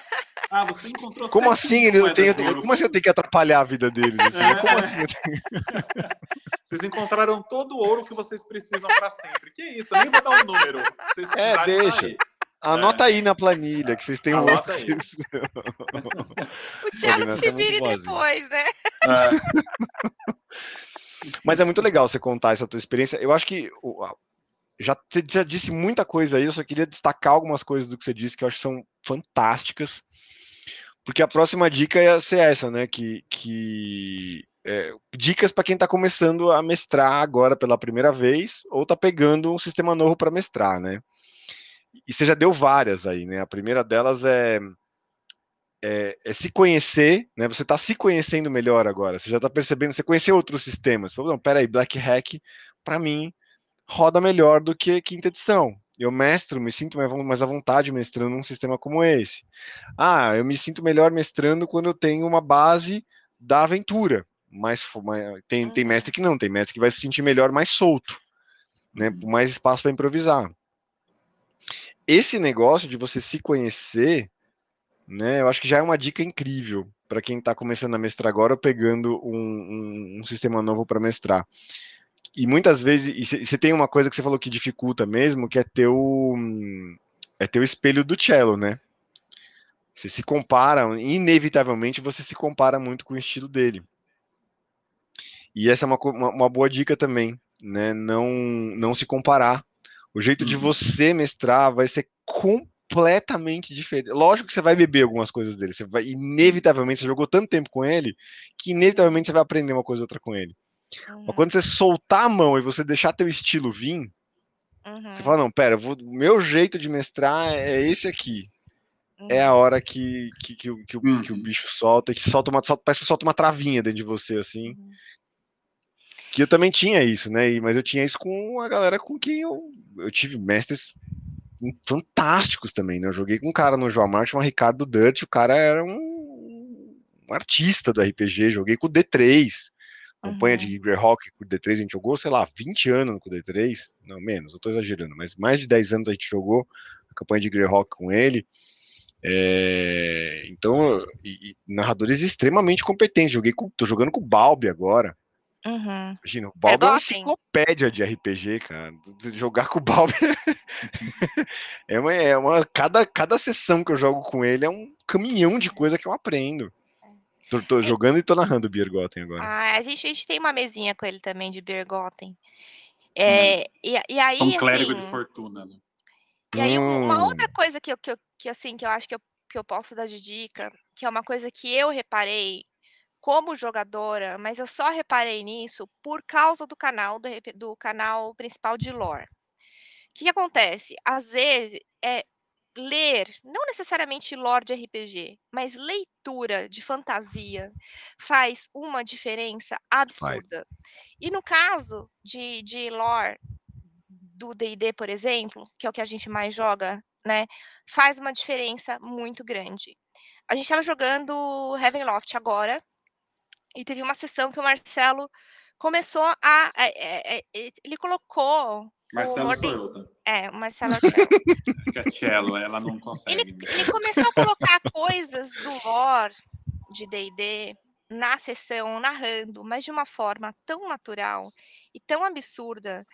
Falou da Lady of Pain, falou, ele começou a falar de, algum, de alguns ícones e que eu só sei disso por causa do RPG Planet, porque a gente fez vídeo disso. Só que na hora, do jeito que ele colocou, eu arregalei o olho, porque assim, tava todo mundo ali super é, prestando atenção na história, achando aquela história incrível, não sei o quê. Só que eu já sabia por causa dos vídeos do RPG Planet. Eu arregalei o olho e falei assim, cara, eu nunca tinha visto, eu nunca, eu nunca, eu na realidade assim, eu nunca tinha me dado conta. Como que você pega um lore de coisa que você leu nos livros e você encaixa isso dentro da sua aventura. É. E você encaixa esses personagens, esses ícones, é, a história das cidades, de repente você pega alguma coisa lá de Waterdeep, como que você encaixa essas coisas? E ele fez isso de um jeito que eu não aguentei, eu tive que interromper depois que acabou a cena e tive que comentar. Falei assim, gente, vocês acabaram de ter.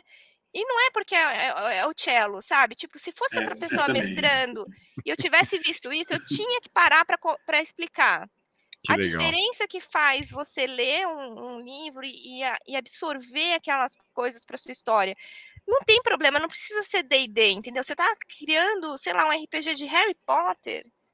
Na hora que você colocar alguma coisa do, da história de Harry Potter real lá, né, que as pessoas vão ter a referência, as pessoas vão pirar no jogo.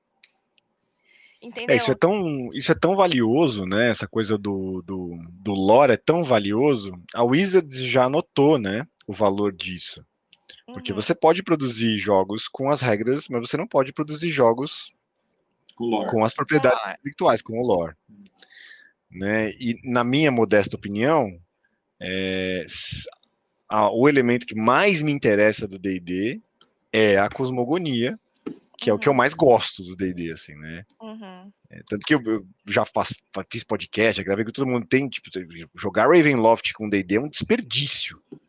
Né? É. Tipo, pra que você vai jogar Ravenloft? Por que, você vai fazer isso com, com você mesmo? Não precisa, né? É tão rica a história daquele mundo, tem totalmente outro propósito. Ah, porque D&D é ruim? É, mas não é disso que eu tô falando. não é ruim, não é. Não vou apanhar. Não é que é ruim, é mérdio. É só. Não é, e a, pro, a proposta é outra. É. Né? É, o jogo, Ravenloft é um jogo de investigação e terror. É. Né? De corrupção. D&D é um jogo de ficar fortão e matar um monstro. E tudo bem. É, não combina, né, cara? É. Como não que... combina e nasceu. De, de, de, é que também é. nasceu numa edição que tinha, tinha um pouco menos dessa coisa do poder, né? De você crescer tanto em poder assim. Tinha... Qual? No ADD? É, o AD&D demorava pra você chegar no nível Power Rangers, assim, né? Ah, já fazia um nessa mais. época já, cara. O povo já gostava de ficar fortão e matar os monstros nessa Não, época. Gostava, aí, gostava. O problema é, é conseguir... É, sabe qual é o problema? É você conseguir evoluir de nível com o cello mestrando, entendeu? É esse ah, Já tinha a galera é do Corpal lá, né? A gente, essa, esse papo de Ravenloft rendeu, rendeu tanto no Café com Dungeon que e me perguntaram, falaram, então, Kobe, qual que é o sistema para jogar Ravenloft? Relatos que é meu segundo cenário favorito, né? O meu, o meu segundo cenário favorito é Raven. O primeiro é Planescape, tipo, de todos. Planescape Spelljammer, tipo, não tem. Eu tenho a caixa guardada na minha. O único livro que eu tenho guardado, eu amo livro arrebentado. Eu gosto de livro que parece que viu mesa. Sabe uhum. aquele livro que você pega e fala, nossa, esse livro aí esse Passou, tem, tem história. Esse aí eu gosto desse. O meu Muita único mão livro... de, de cebolitos pegou nesse livro. Isso, marca de copo de refrigerante, página é. rasgada, é. post-it colado, anotação a caneta, meus, meus livros tudo assim. O único livro meu que está guardado dentro de uma pasta, dentro do envelope, no fundo do armário, é a minha caixa de Planescape. Que é a, a minha favorita. Depois de Planescape Spelljammer, que para mim é o mesmo cenário, é, é Ravenloft. Eu aprendi a jogar RPG em Ravenloft, jogando Wrecking, que é uma campanha, para quem não conhece Wrecking, é uma campanha, jogue Wrecking, que é uma campanha legal pra caramba. É a campanha da grande conjunção, onde nasce a Greta Sombria, né? Uhum. Que é o, o, o, buracão lá que tem no meio do. É a que começa do, do, com Fist of Goblins ou a que começa com. Começa com Fist, começa com Fist, Fist of, of Goblins, isso aí. Ah. É a primeira da, das profecias do, do, do Escossa, que é o Vistani que, que profetiza que vai dar merda lá no final. Mas você sabe você que a gente. Você a passa gente... mil aventuras tentando provar que tentando impedir que aquelas merdas todas aconteçam, não importa o que você faça. Não. Vai dar merda lá no final. Heaven tá é, é, é, incrível, a gente lê os romances e tudo, né? E, o, e eu fiquei assim, é, inconformada que na série de ícones, a gente sempre coloca lá pro pessoal votar no canal, né? Qual o ícone de DD que eles querem que a gente estude e faça um vídeo especial, né? E eu coloquei, Marcelo, coloca o Jander, coloca o Jander. E, meu, a galera nem, nem tinha um, coitado do Jander, o Jander nem Cara, como as pessoas não querem saber do Janderson Star? Como elas não conhecem, é esse o ponto. Elas não conhecem. O Driz é o Batman de, de, de do D&D, cara. Esse é o pro, é. nosso problema. A gente, o Driz é o Batman. Tipo, você botou o Driz, o resto acabou. Tipo. É. acabou. Ele é o Batman do Forgotten. É. Mas isso, aí a gente começou a discutir, pá, aqui, mas aí, Kobe, qual que é o sistema? Para jogar, a gente, eu comecei a vasculhar, comecei a olhar minha, minha prateleira aqui e falei, puta merda, e agora, né? Com o que, que eu jogaria depois, que já, depois de um pouco mais de, de repertório, de conhecer sistemas? Eu comecei a olhar para o Cutulo, mas também não era bem Cutulo, Cutulo é mais investigação, olhei para o rastro, também não era bem o rastro que eu queria, porque eu queria uma coisa com mais horror. Aí eu vi do Cozinha dos Tronos, que tem um canal de culinária, chama Cozinha dos Tronos. Incrível o canal do cara. Ele falou pra mim assim, Kobe, eu acho que eu sei o sistema que você vai jogar Ravenloft. Aí eu falei, qual? Aí ele falou, Weizen. Hum. A gente já ouviu falar. Aí eu fui, aí eu fui olhar o que, que era Weizen. É. Aí eu é. falei, meu Deus do céu, isso aqui foi feito para jogar Ravenloft. E aí nós estamos, 2022 ainda haverá o projeto Ravaizenloft. que nós faremos juntos. É um puta título, pena que não tem português ainda, né? Não, mas tem que ter alguém, ó, é, né? editora, alguém, que, né? editora que se interessa, não sei. alguém, alguém aí podia olhar para isso, né? Hum. Algumas editoras aí, quem sabe. É, mas a gente sabe, e, e, e ainda mais agora que eu tô em Lua de Mel com o Year Zero, né? Eu fui olhar e falei, nossa, é perfeito esse negócio. Eu vou... Aí nós vamos brincar de Ravenloft. Provavelmente esse ano ainda vai, vai teremos notícias sobre, sobre Loft. Gente, tem um monte de pergunta da comunidade aqui já. Deixa eu começar a fazer as perguntas deles aqui, porque a galera tá é. empolvorosa aqui. O tio falando que ele foi que nem você na rua dele. Também foi uhum. ele o catequizador lá é. na, na, rua dele. Espalhou tá lá escutando a gente. Trabalhando pegado lá, mas escutando a gente aqui, ó. Também parabenizou vocês pela notícia da editora RPG Planet. Valeu. E que tá aguardando Caves and Access já, ó, na, pela editora de vocês. Ó, ó. Valeu ó, demais. Ó. Ai. Balbi, Balbi, corre lá, Balbi. Aí o Sandro, que tá com a gente aqui também, perguntou o seguinte: é, como é a experiência de vocês na narração de aventuras prontas, no quesito de adaptações e preparação? Uhum. A Lina deu um pouco do, que... do, do, da, da, postura dela aí, porque ela meio que adaptou a do, a do cello, né? Eu tenho um problema sério com é, aventuras publicadas, que é elas sempre começam bem by the book, assim, tipo, seguindo realmente o roteiro bonitinho, e lá pela marca da metade em diante começa a entrar minha loucura no meio ali, porque o, o, que vai acontecer é que vai, vai ter uma ou outra sessão que está marcada e que eu não tive tempo de preparar direito. E eu não desmarco. Eu não desmarco de jeito nenhum. E aí entro em modo vamos ver no que vai dar, crio uns negócios ali em cima que depois eu tenho que amarrar. É.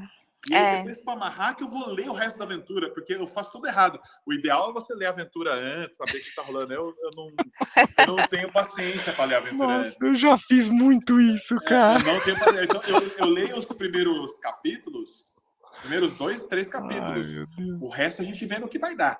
Aí, é. assim, às vezes dá pra e amarrar, às vezes não. É, e o Cello, ele abraça umas coisas assim que jogador. Isso eu acho legal também, sabe? Tipo, porque não tem muita regra. Na realidade, acho que a regra é se divertir. Por exemplo, é, o Cello faz muito disso. Icewind Dale, por exemplo, quem, quem assistir lá no canal vai Uma ver que a, nossa, ele adotou algumas coisas. Eu inventei lá que a minha personagem, a Maple, ela tinha um carvalho, não sei o que, que tava numa floresta. E aí o Marcelo adaptou, falou que tinha um negócio que na verdade nem tinha. E, e aí o meu personagem meio que meio que conduziu o, boa parte, sim. O plot, do, né?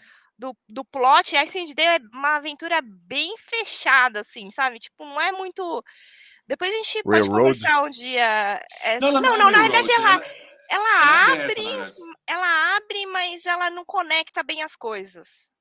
Hum. Ela, é, é, ela, ela, é, ela é assim, ela é, ela, ela é aberta com várias coisinhas fechadas. Ela, eu não sei se dá para entender. Imagina um, um pasto enorme cheio de circuitos fechados que são como se fossem instâncias de WoW, assim, sabe? Que você entra resolve aquele negócio e fechou aquilo. Entendi. E você nunca mais é. precisa voltar e lá. E é bem difícil de você conseguir é, fazer essas ligações, sabe?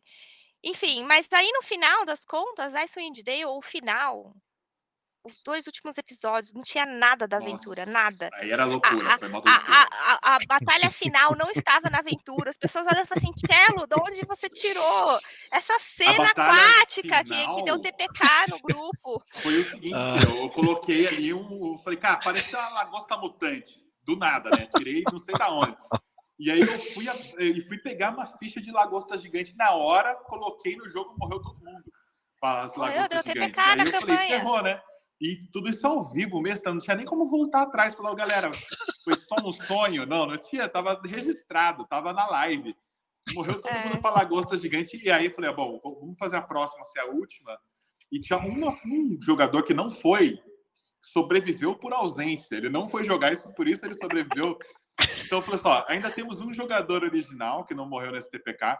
Ele vai conduzir o final dessa campanha porque ele vai ressuscitar, não ressuscitar os jogadores, ele vai tirar do, do, do sono mágico os companheiros de Icewind Dale originais, que é o Drist, o Ulka, É, aí a gente jogou com... É. E vocês é. vão jogar com esses ícones sinistros aí, esse jogador que sobreviveu, para derrotar a Dama do Gelo aí, que o resto do grupo morreu para as lagostas lá, não tem o que fazer.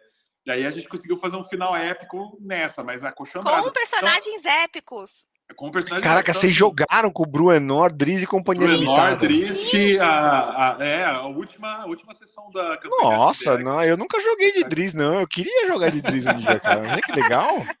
Foi o Serlock que jogou de Drift, não, Não, foi? Queria irmão, jogar D&D de Driz, não. Queria jogar outra coisa de Driz, mas queria jogar de Driz. Foi meu irmão que jogou de Drift. Ah, foi, o- foi o É. Bona, né? Tanto que É. ele, ele. Eu quase matei o Drift no primeiro turno de combate. Quase matei. Cê é louco. eu, ah, Não, o Aí Driz você tem o- que dar pra esse seu amigo aí que você falou das regras, É. mano. O Driz você tem que dar na mão desse É. cara. Só sei que o, o, o, o meu irmão ficou tão indignado, meu irmão tava jogando com o Drist, ele ficou tão indignado que ele, ficou, ele foi nocauteado no combate umas sete vezes, assim, e começou a reclamar muito, né? Aí a galera no, no chat deu o apelido de triste do Urden pra ele. Ele ficou triste sempre. E, e Ravenloft, e agora a gente tá uh, jogando Strade também lá no canal, ainda não terminou, a gente já tá A na. maldição do Strade, já matei Agora, Strade já. quando, quando a gente voltar agora em fevereiro, né, que o canal tá parado por enquanto por causa da nossa internet que tá muito instável. E, e hoje a gente tá aqui numa internet boa, mas a gente tá na maior parte do tempo na internet estável. E, e aí, quando o canal voltar, vai voltar na season finale. Mas assim, tipo, a gente não sabe o que aconteceu com o Strade efetivamente. O grupo voltou de uma viagem muito louca com o Mordenkainen numa, num castelo que vai Mansão e volta. Ai, que viajou, a gente viajou 100 anos no tempo, tipo, o Strade já não tá mais lá.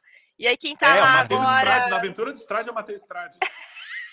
quem tá, quem, quem dominou o castelo do Strade é o meu é o meu ex-chefe da Silver com- Flame, que tá, Ele- que tá ele- totalmente eles são de Eberron, tá corrompido. ligado? Eles são de Eberron e eles foram parar em, em Barovia. Então, e a Lina era uma paladina da Silver Flame, que é aquela Meu Deus, é, é metade Ravenloft e metade carreta furacão, assim, né? Tipo, Cara, total, cara, total. E, e- e aconteceu a mesma coisa, o mesmo problema. O mesmo problema de sempre, cara. Eu li. o Popeye, Eu li o o- pica-pau, e aí o Pikachu. repente- Não, assim, pra terminar essa campanha com robô gigante, não, não duvido que vai, que vai ter briga. O Que castelo hora, do. Strade vai ganhar perna, ficar gigante, lutar com um grupo. Vai aparecer o. Primus no meio do negócio. É, vai, vai, vai, vai, vai, vai acontecer alguma coisa assim. Porque eu, aconteceu de novo comigo, de começar a ler direitinho, mestrar direitinho o que está no livro, depois não conseguir Não, começou a tempo. direitinho mesmo, matando o Stred, é o que tá escrito no Não, livro não, mesmo, não. pra começar fazendo. Não, isso aconteceu, isso aconteceu lá pela metade. Não, começou, by the book, começou tão direitinho que eu tinha separado o áudio do cara que fica preso embaixo da igreja. Tava, cara, fiz todas as cenas no Foundry, bonitinho. Fiz uma wiki para acompanhar. E isso tudo caiu por terra lá pela sessão 5 ou 6. Não, não foi tanto, começou- não. Foi agora. Começou a foi mais bater, bater a preguiça. Eu já preparei, eu já joguei umas duas, três sessões seguidas sem preparar direito. E aí entrou loucura. Aí Kubanacan. Aí começa. Aí Kubanacan pega. Entendeu? Esse é o meu problema. Eu, eu sou, esse é o meu problema de mestre, é esse. Mas às vezes sai coisas bem legais. Não, mas aí menos- você. é, mas você ainda colocou os elementos como da vezes, campanha. eu achei magnífico você ter matado o Stred logo de cara, mano. Eu já ia falar, mano, essa campanha de Ravenloft que eu quero jogar, é isso aí, mano. o, o dono do castelo é justamente um cara, tipo, caçador de monstros, só que que considera Vistani monstro, considera tudo monstro, entendeu? Então ele é tipo um uma parada tirânica, assim, que quer que, que ele quer tipo purificar Baróvia. E Minha última te bronca purifica com- fogo, tá ligado? Minha última bronca com D&D foi, foi Ravenloft, porque eu, eu resolvi dar uma chance pra D&D quinta edição. Falei, não, tô voltando a... Tinha acabado de encerrar a Holy Players, estava voltando para as comunidades, voltando a, né, a jogar. Falei, vou voltar pro meu, meu zona de conforto, né? Uhum. D&D, joguei D&D a vida inteira, né? E tinha acabado de lançar o Ravenloft em português. Eu tinha a aventura em inglês. Cadê ela aqui? A maldição dos Vamos mostrar, vamos mostrar La Maldição de Strat. Cadê ela? Tá aqui. A em inglês não tá, porque eu, eu, eu doei a minha aventura em inglês para um amigo meu, pro, Ra, pro Raul Rocha. Porque não tem sentido ter dois livros igual, né? Vamos combinar. É. Ixi, olha. Ai, agora... Fala isso pro Marcelo, por favor. Que a Tá gente novinha a tem. minha, a minha de Strade, ó. Então eu, eu comprei da Galápagos, chegou da Amazon no dia. Eu sou todo macumbeiro, né? Então eu coloco os, os bagulhos de, de, de, de macumba na, na aventura, coloco os. li também. é. Aí eu comecei a ler ela. Aí eu falei, pera, tem uma coisa errada aqui. Aí eu fui, falei, não, então tá bom. Aí li a introdução e fui ler o. Aí fui ler o Death House. Uhum. Aí li Death Eu House. pulei eu falei, Death meu, House, eu nem usei. que aventura merda do cacete. E pra piorar, ainda é uma aventura que tem um monte de gatilho que ninguém me avisou que tinha. Sim, cara. e Tem eu nas crianças em lá. é É, eu infanticídio. evento, É, cara. E a gente, Como a, gente assim? mestrou essa aventura para crianças. Imagina o Marcelo tendo que, que que eu- adaptar a aventura no evento. Óbvio que eu tive que mudar ali as coisas on the fly, né? Bicho, Não dava. Aí É. não tem nenhum. Aí eu fiquei puto com isso. Fui numa comunidade oficial da, da Wizards lá e fui meter a boca na fui meter a boca, meti a boca no balão, né, mano? E eu já fui coordenador local da, da, da Adventures League aqui no Brasil, né? Então eu falo com os caras, os caras me escutam, né? Pelo menos eu- Pode me ignorar, mas que eles me escutam, eles me escutam. eu fui, tipo, mano, hostilizado nessa, nessa, nessa comunidade, assim. Como assim? Que absurdo você falando isso. Eu falei, eu tô errado de me emputecer porque os caras não botaram uma porcaria de um, de, um, de, um, de um disclaimer numa aventura que tem infanticídio. Cara, e tem, e, e tem umas mudanças de. umas mudanças justamente de intensidade dessas coisas meio malucas, assim. Tipo, tem uma hora que parece estar no, no- na mansão da Disney de terror, que é bonitinho. De repente tem uma torta feita de crianças. assim, do É, nada, tá ligado? Do nada você tá comendo criança, canibalismo, É, assim, é sabe? bizarro, né, cara? É bizarro. Não é. Mas, é- é, e o Cello, adaptou isso. Ele teve que adaptar isso, porque senão É. não dava pra. Cara, e é absurdo que o maior, o maior RPG do mundo a- a- é da Hasbro essa merda. Como é que ninguém, ninguém viu isso, tá ligado? Aí fiquei. Aí Não, fui- e dá pra fazer terror sem. Sem, Sem essas isso. coisas. Dá pra- É. Não, Dá pra você fazer. Ravenloft é inteiro sem isso, tipo, É. não inteiro, mas ah, tem uma parte. Baróvia não tem nada disso. Hum. A essência da, de Baróvia é um cara muito cuzão, que é o que é o, o, o Strad. Strad é ele é muito, Uhum. né? Tipo, tipo muito. Ele é o, o ápice do nerdola cuzão moderno, tipo, ele é a Uhum. figura, né? E, e- mas é isso. O máximo que você vai ter de, de, de, sei lá, de, de gatilho em Ravenloft em Baróvia é suicídio. Hum. É. Talvez assédio, né? Que ele, ele assed- é o máximo, É, não tem nada. relacionamentos abusivos ou. Sei lá, ou você vai pra stalking, Falcóvnia, né? tudo bem. Você vai pra Stalking. Falcóvnia, você vai pedir realmente pra você, você vai jogar um negócio tenso em Pesado, Falcóvnia, porque Falcóvnia é pesado, sabe? Tem domínios em, em, em É. Ravenloft que são pesadíssimos, sei lá, Darkon é pesadíssimo, você vai pra, sei lá, Verbrek é pesadíssimo, é, tem, tem, tem domínios que são hor- horríveis. Agora, Baróvia não. E aí eu fiquei puto duas vezes. Eu fiquei puto porque eu gastei um puta de um dinheiro num livro que é uma merda. Puto porque eu fui na comunidade e fui, e fui hostilizado pelo motivo errado. puto com a Wizards, que não fez porra nenhuma. Aí eu fui ver, né? Fui pesquisar na internet. Cara, tipo, um monte de gente reclamando. Suplementos na DMs Guild para você conseguir usar o livro que você já comprou. Tem, Sabe? cara. Tem muito Vou disso. falar pra você que a, a comunidade em volta de A Maldição de Strade, pelo menos a comunidade gringa, produziu conteúdo muito melhor, Demais.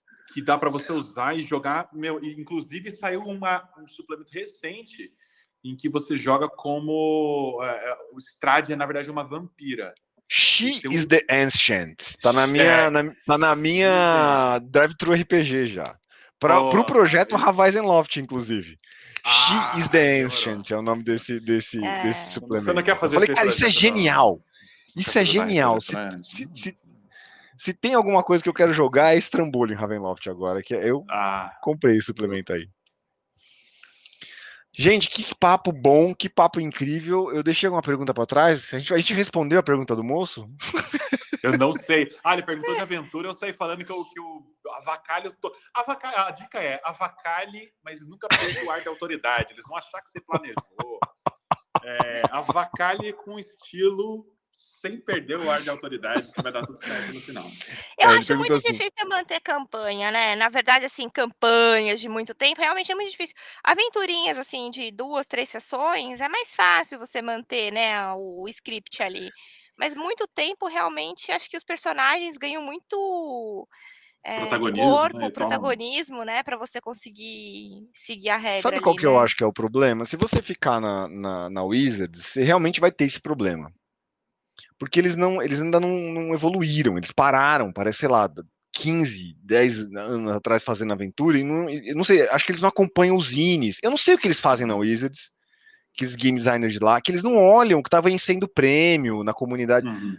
Tipo assim, é, por que, que eu tô falando isso? Porque eu não conhecia ainda nenhuma das. Eu tenho algumas aventuras. Eu, eu gastei dinheiro com quinta edição. Você fala, ah, Cobb, você mete o pau na quinta edição você não conhece a quinta edição. Não. Eu, eu não só comprei, como eu li. Né? Você eu mestrei. Eu mestrei Prince of Apo- na época do Azeco, seis anos atrás, sete anos atrás. Eu Uhum. mestrei Prince of Apocalypse. No, no- a introdutória de Prince of também foi que nem o Cello, né? Fiz a versão cobesca do, do- de Prince of Apocalypse, do, do- do- porque a aventura era uma merda, mas, mas eu, eu, eu arrumei ela, mestrei, tá lá no Azecos, a aventura que eu mestrei introdutória. Quase fui demitido da, da minha função de coordenador local da Adventures League, porque eu detonei a aventura. mas tá lá. Eu tenho um monte. Aí você fala assim, como é que esses caras não olham esse tipo de coisa? Ó, eu tenho aqui, ó. Aqui, a. A Prince of Apocalypse eu já doei também, que eu achei ela muito ruim, um amigo meu queria, eu dei. Eu tenho a Out of Babies, Uhum. que eu acho que é a menos pior das que eu li. Essa eu não tenho. E eu tenho a St- a Storm King's Thunder, Essa que essa aqui é jogou. realmente muito ruim. Essa aventura aqui, ela A gente tem, conseguiu. mas não jogou. A gente, tem, A gente jogou, não jogou no começo? Não, não, a gente não chegou a jogar. A gente tem, mas não- nunca mestrou. Ela é tão jogou? ruim que eu não consegui terminar de ler. Horde of the ela, Dragon tão ruim Queen, é. né? A gente jogou. Horde of the Dragon Queen a gente jogou a primeira, a segunda a gente abandonou no meio, É. quando começou a ficar meio chato. né? Storm King's Thunder é tão ruim que eu não consegui terminar de ler o livro. Ah, não, mas terminar de ler é um luxo pra mim. Eu não termino nenhuma. É, Eu, eu, Aí eu que que pego eu- da metade adiante, é loucura. Por que que eu, que que eu tô, o que que eu ia res- responder pra Lina era isso. Você pega essas aventuras da Wizards, elas não são feitas, tem um conceito de design que não é muito novo. O Tchel deve Uhum. conhecer, o Diogo Nogueira conhece isso com certeza, mas o, o Tchel também deve conhecer, que chama é, aventuras como cenário. Uhum. Você não monta aventura como roteiro, você monta aventura como cenário. Campanha, principalmente. Você não tem que montar um roteirinho que, de cenas que os jogadores vão, vão passar. Até pode, dá pra montar aventura assim? Dá. Mas é o que você falou, com o tempo, acontece isso que o Thiago falou. A vida acontece, bicho. Não vai dar É. pra ficar seguindo o roteiro. A galera quer, quer intervir. Uhum. Você quer botar suas coisas no meio, você quer fazer o jogo acontecer. E aí eu comecei a olhar. Eu comecei a falar, beleza, se as aventuras da Wizard são ruins, quais aventuras são boas? Porque eu também nunca fui de aventura pronta. Eu sempre criei minhas aventuras, tudo tirava do Tobas as minhas aventuras, porque eu achava legal fazer isso. Uhum. Aí eu comecei a conhecer um negócio legal. Eu conheci esse cara, que é genial, o Neverland. Ah, é. Cara, esse é lindo. Neverland, o pessoal adora Genial. esse livro aí, acha lindo, né? O meu xodozinho de agora, que eu tô estudando para mestrar, e esse aqui, eu não sei se vocês conhecem, mas também extremamente premiado, é esse cara aqui, ó. The Dark of the Hot Springs Island. Cara, ouvi falar, mas não manjo. É. É, Nossa, é, é- isso é bem essa Que é de cair o né? cu da bunda de legal, Mas mano. eles, É um eles têm aqueles esquemas de, de tabela, né? De você ter Não, bastante tabela auxiliar para te ajudar a criar as coisas na hora que. Ele é um cenário. Ele te Uhum, entrega um cenário na mão. Ele fala, ó, tem um monte de treta aqui dentro. uhum. Um monte de treta. O que, que você vai fazer aqui dentro é problema seu e dos seus jogadores. Engraçado que isso é uma coisa que eu acho que nasceu assim, aí virou roteirinho de cinema e tá voltando a ser assim as aventuras, né? Porque se você Tomara pegar, que volte a ser assim, é, cara. é, se você pegar tipo, Ah, eu tenho essa. Essa aqui é outra que eu tô lendo agora, que é maravilhosa. Essa aqui é a clássica, né? Into the Borderlands. Into Into Putz, the. Borderlands. Essa aqui é Ah, clássica. Eu ainda vou Então, mestrar se- essa aqui também. Se você pega Vilarejo de Hamlet, é, é- é- essa pegada era assim: olha, tem uma região cheia de buraco, um monte de caverna, vários orcs. Deve Que ter uma profecia ou outra ali, hum, uma bruxa, talvez. Tem boatos de ter uma bruxa. Acabou. É isso, o resto é contigo. Toca daí. Não tem isso de um Frog, belo dia é acontecer de- Tem um tempo. É, tem um templo cheio de bicho lá, a Tower of the Serpent King. É isso, tem uma torre, o Serpent- eles te dão um cenário. É, Uhum. é. Porque eles Pode não crer. querem contar, contar uma história pra você, eles querem te ajudar a contar uma história. Esse aí é culpa do. Dá do essa casal liberdade do- criativa, né? Isso, aí. Isso é culpa do Dragonlance. Oh, não Isso fala mal deles não, hein? Dragonlance é, um ótimo, é, é- é ótima literatura, na minha opinião. Ele é não, o ótimo Dragon, como literatura. Dragonlance não é casal não, gatinho. É com a Margaret Wise, não Ah, é? é, a Dragonlance? Wise, é. É. Não, mas Margaret. a. A, a Tracy- Ravenloft, que é o casal. É Tracy é e casal. Laura Hickman. E a é. Laura. Trace e a e a Laura. Hickman. Jogar, jogar Dra- Dra- Dragonlance pra mim é que nem jogar Star Wars, assim, tipo, não é jogável. Aquilo ali é, ele- é, é, é, é, é, é gostou de assistir, é gostou de ler, gostou de ver quadrinho, mas jogar é, só se for tipo um negócio que depois de tudo que já rolou, Senhor dos Anéis, por exemplo, jogar Senhor dos Anéis. Eu acho difícil jogando também, sabia? Eu acho muito É- difícil jogar O Senhor dos cânone é tão legal, eu não quero mexer nesse cânone, deixa É. ele lá. Pode crer. A não ser que você vá pro Cubanalense de vez, que é o Cubana, Cubanalense. Dragonlance, É Cubanalense e aí é nóis. Cubanalense, Cubana Loft, tem todos agora. É, Cubanaloft. Ah. Meu Deus, mano. Olha, mas, mas dois, dois cenários, assim, da cultura é, do, cinema, né? Que eu, que eu, que eu gosto, assim, que eu tenho muito vontade de jogar e que eu sei que tem RPG e que são coisas que eu gostaria muito de, de trazer, né? Não sei se isso vai ser possível um dia, e se isso também teria público no Brasil, Blade Runner, que eu adoro Blade Runner, Blade e Duna. né? Cara, Uh, esses dois aí são subiu a régua meus- agora. hein? É, Esses dois são os meus, assim, sabe? Porque ali você tem espaço para mas acho que explorar, Duna é né? meio canônico também. Eu acho que Duna sofre essa Caraca. coisa do, do, do- do canônico do. é, Não, Não, mas sei, o negócio das que especiarias, meu, dá pra fazer muita É. coisa. Aqueles vermes todos, entendeu? Tipo, Dá, É, dá não, pra eu me fazer, mas eu, eu acho que sofre. Eu acho que o Blade Runner é mais. Um pouco mais adaptável, assim, do que, o- do que Duna. Não mas eu sei, mano. São, do- são dois cânones legal de jogar, cara. É, E eu- e acho são que é, eu- porque eu acho que é menos vontade. explorado, sabe? Tipo, é, sei lá. Star Wars, Senhor dos Anéis, eu- Dragonlance, são cânones que eles já foram muito. Forgotten Realms. Tipo, são, são, são lore que. É um lore que já foi muito explorado, tem muita coisa, tem. Sabe? Agora tem umas coisas que não é tão explorado assim. Sei lá, outro que eu amo, Stargate. Eu amo Stargate. A Ma- a Maria jogava aventura de Stargate. Tanto que eu já joguei, eu já mestrei Stargate com The Strange, já mestrei Stargate com Numenera. É... Tem, Já tem, Stargate tem eu só lores que assisti o primeiro filme lá dos anos 90, não manjo. Depois teve seriado, um monte de coisa de lá. Teve eu não- seriado pra caramba, É. teve quadrinho, teve. hum, É, é magnífico. De todos os, os, os meus lores, acho que o, o Stargate foi o que eu menos, menos me dediquei, mas é um dos que eu mais gosto. Já mestrei campanha em Star Wars também, mas eu fiz mó mistela, mano. Eu misturei Star Wars com Diablo, com. sei Cubana lá. com- Wars. Cubana com... Pai, é culpa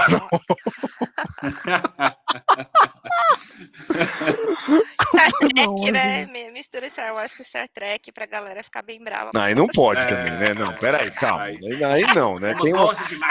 Lina, tem uma linha que a gente não atravessa.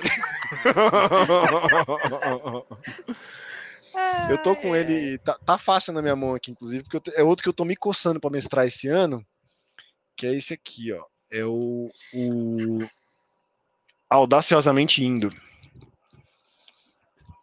Manjo Audaciosamente Indo é do Marcelo Pasqualin, é brasileiro, é um ator nacional, e é pra você jogar, é um sistema pra você jogar na ambientação, não é na ambientação, mas ele é feito pra jogar aventuras estilo Star Trek. Star Trek. Da hora, imaginei. não. Pelo nome, Eu não, É, eu não gosto gostava de, de Star Trek, a minha esposa adora. Eu, aí eu assisti os novos com ela. Nos novos eu aprendi a gostar. J.J. É. Abrams ressuscitou a. trou- trouxe pra você, né? O, Star Trek. É, o, Star- o Star. Trek, a gente. Eu, eu era Star Wars Zero e, e eu caí no hype de, de falar mal de Star Trek, porque eu tinha assistido aquele filme que os caras de Star Wars ficam zoando a galera de Star Trek, eu achei massa. E aí eu ficava zoando, ah, Star Trek, até que eu, que eu assisti o Next Generation na época e comecei a curtir em segredo, assim. Aí eu comecei a curtir já era.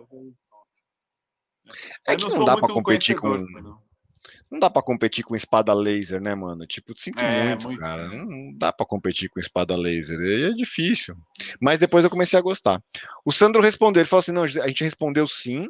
Falou que geralmente a aventura pronta te dá uma base e a história vai mudando conforme a interação dos jogadores. É isso, Sandro. É, É.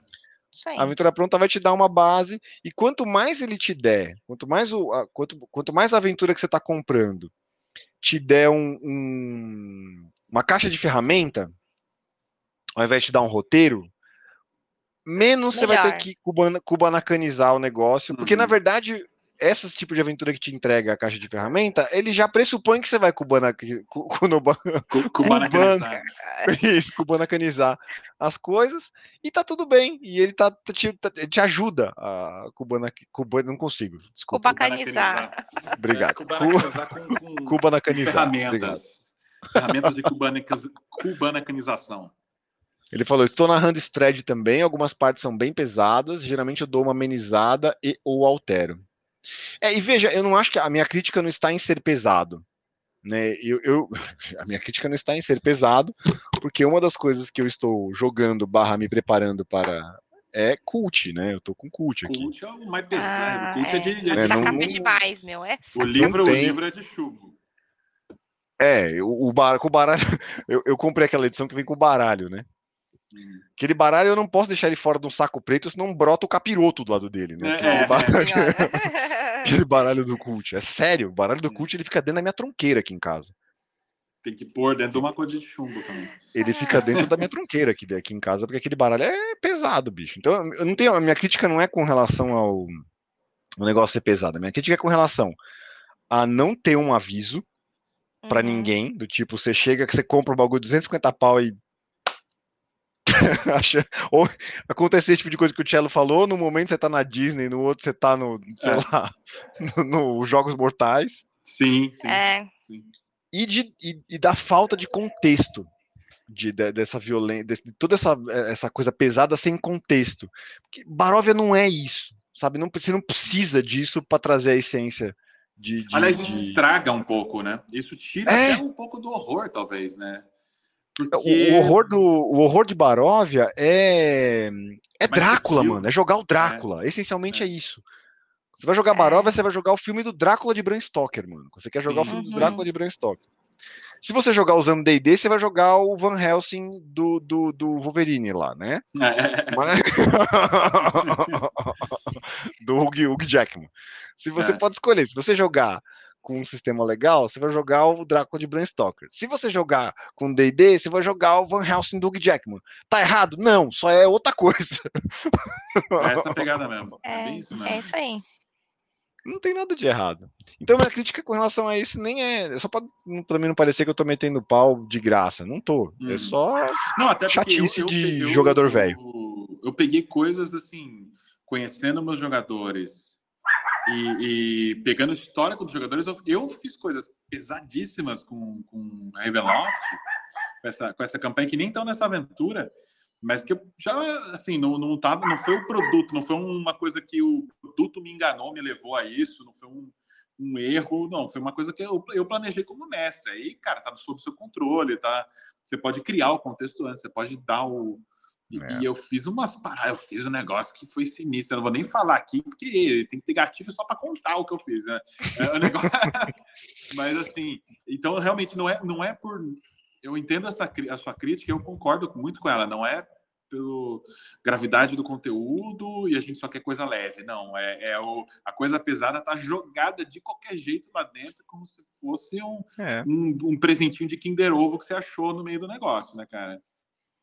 E é isso, é exatamente essa a minha crítica, assim, só. E eu acho que não tem problema de você, você se- se- tu- tudo que, que é combinado não sai caro pra ninguém, sabe?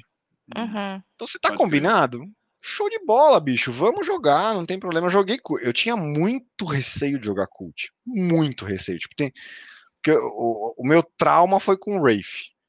Hum, Rafe é sinistro. Wraith não é jogável. A minha, a minha Hum. opinião sobre o Wraith é essa. Wraith não é jogável. É Wraith ótimo pra jogo, ler, né? Uhum. Ele é um jogo tão bem feito, o game design dele é tão bem amarrado que ele é um jogo pra estragar a amizade.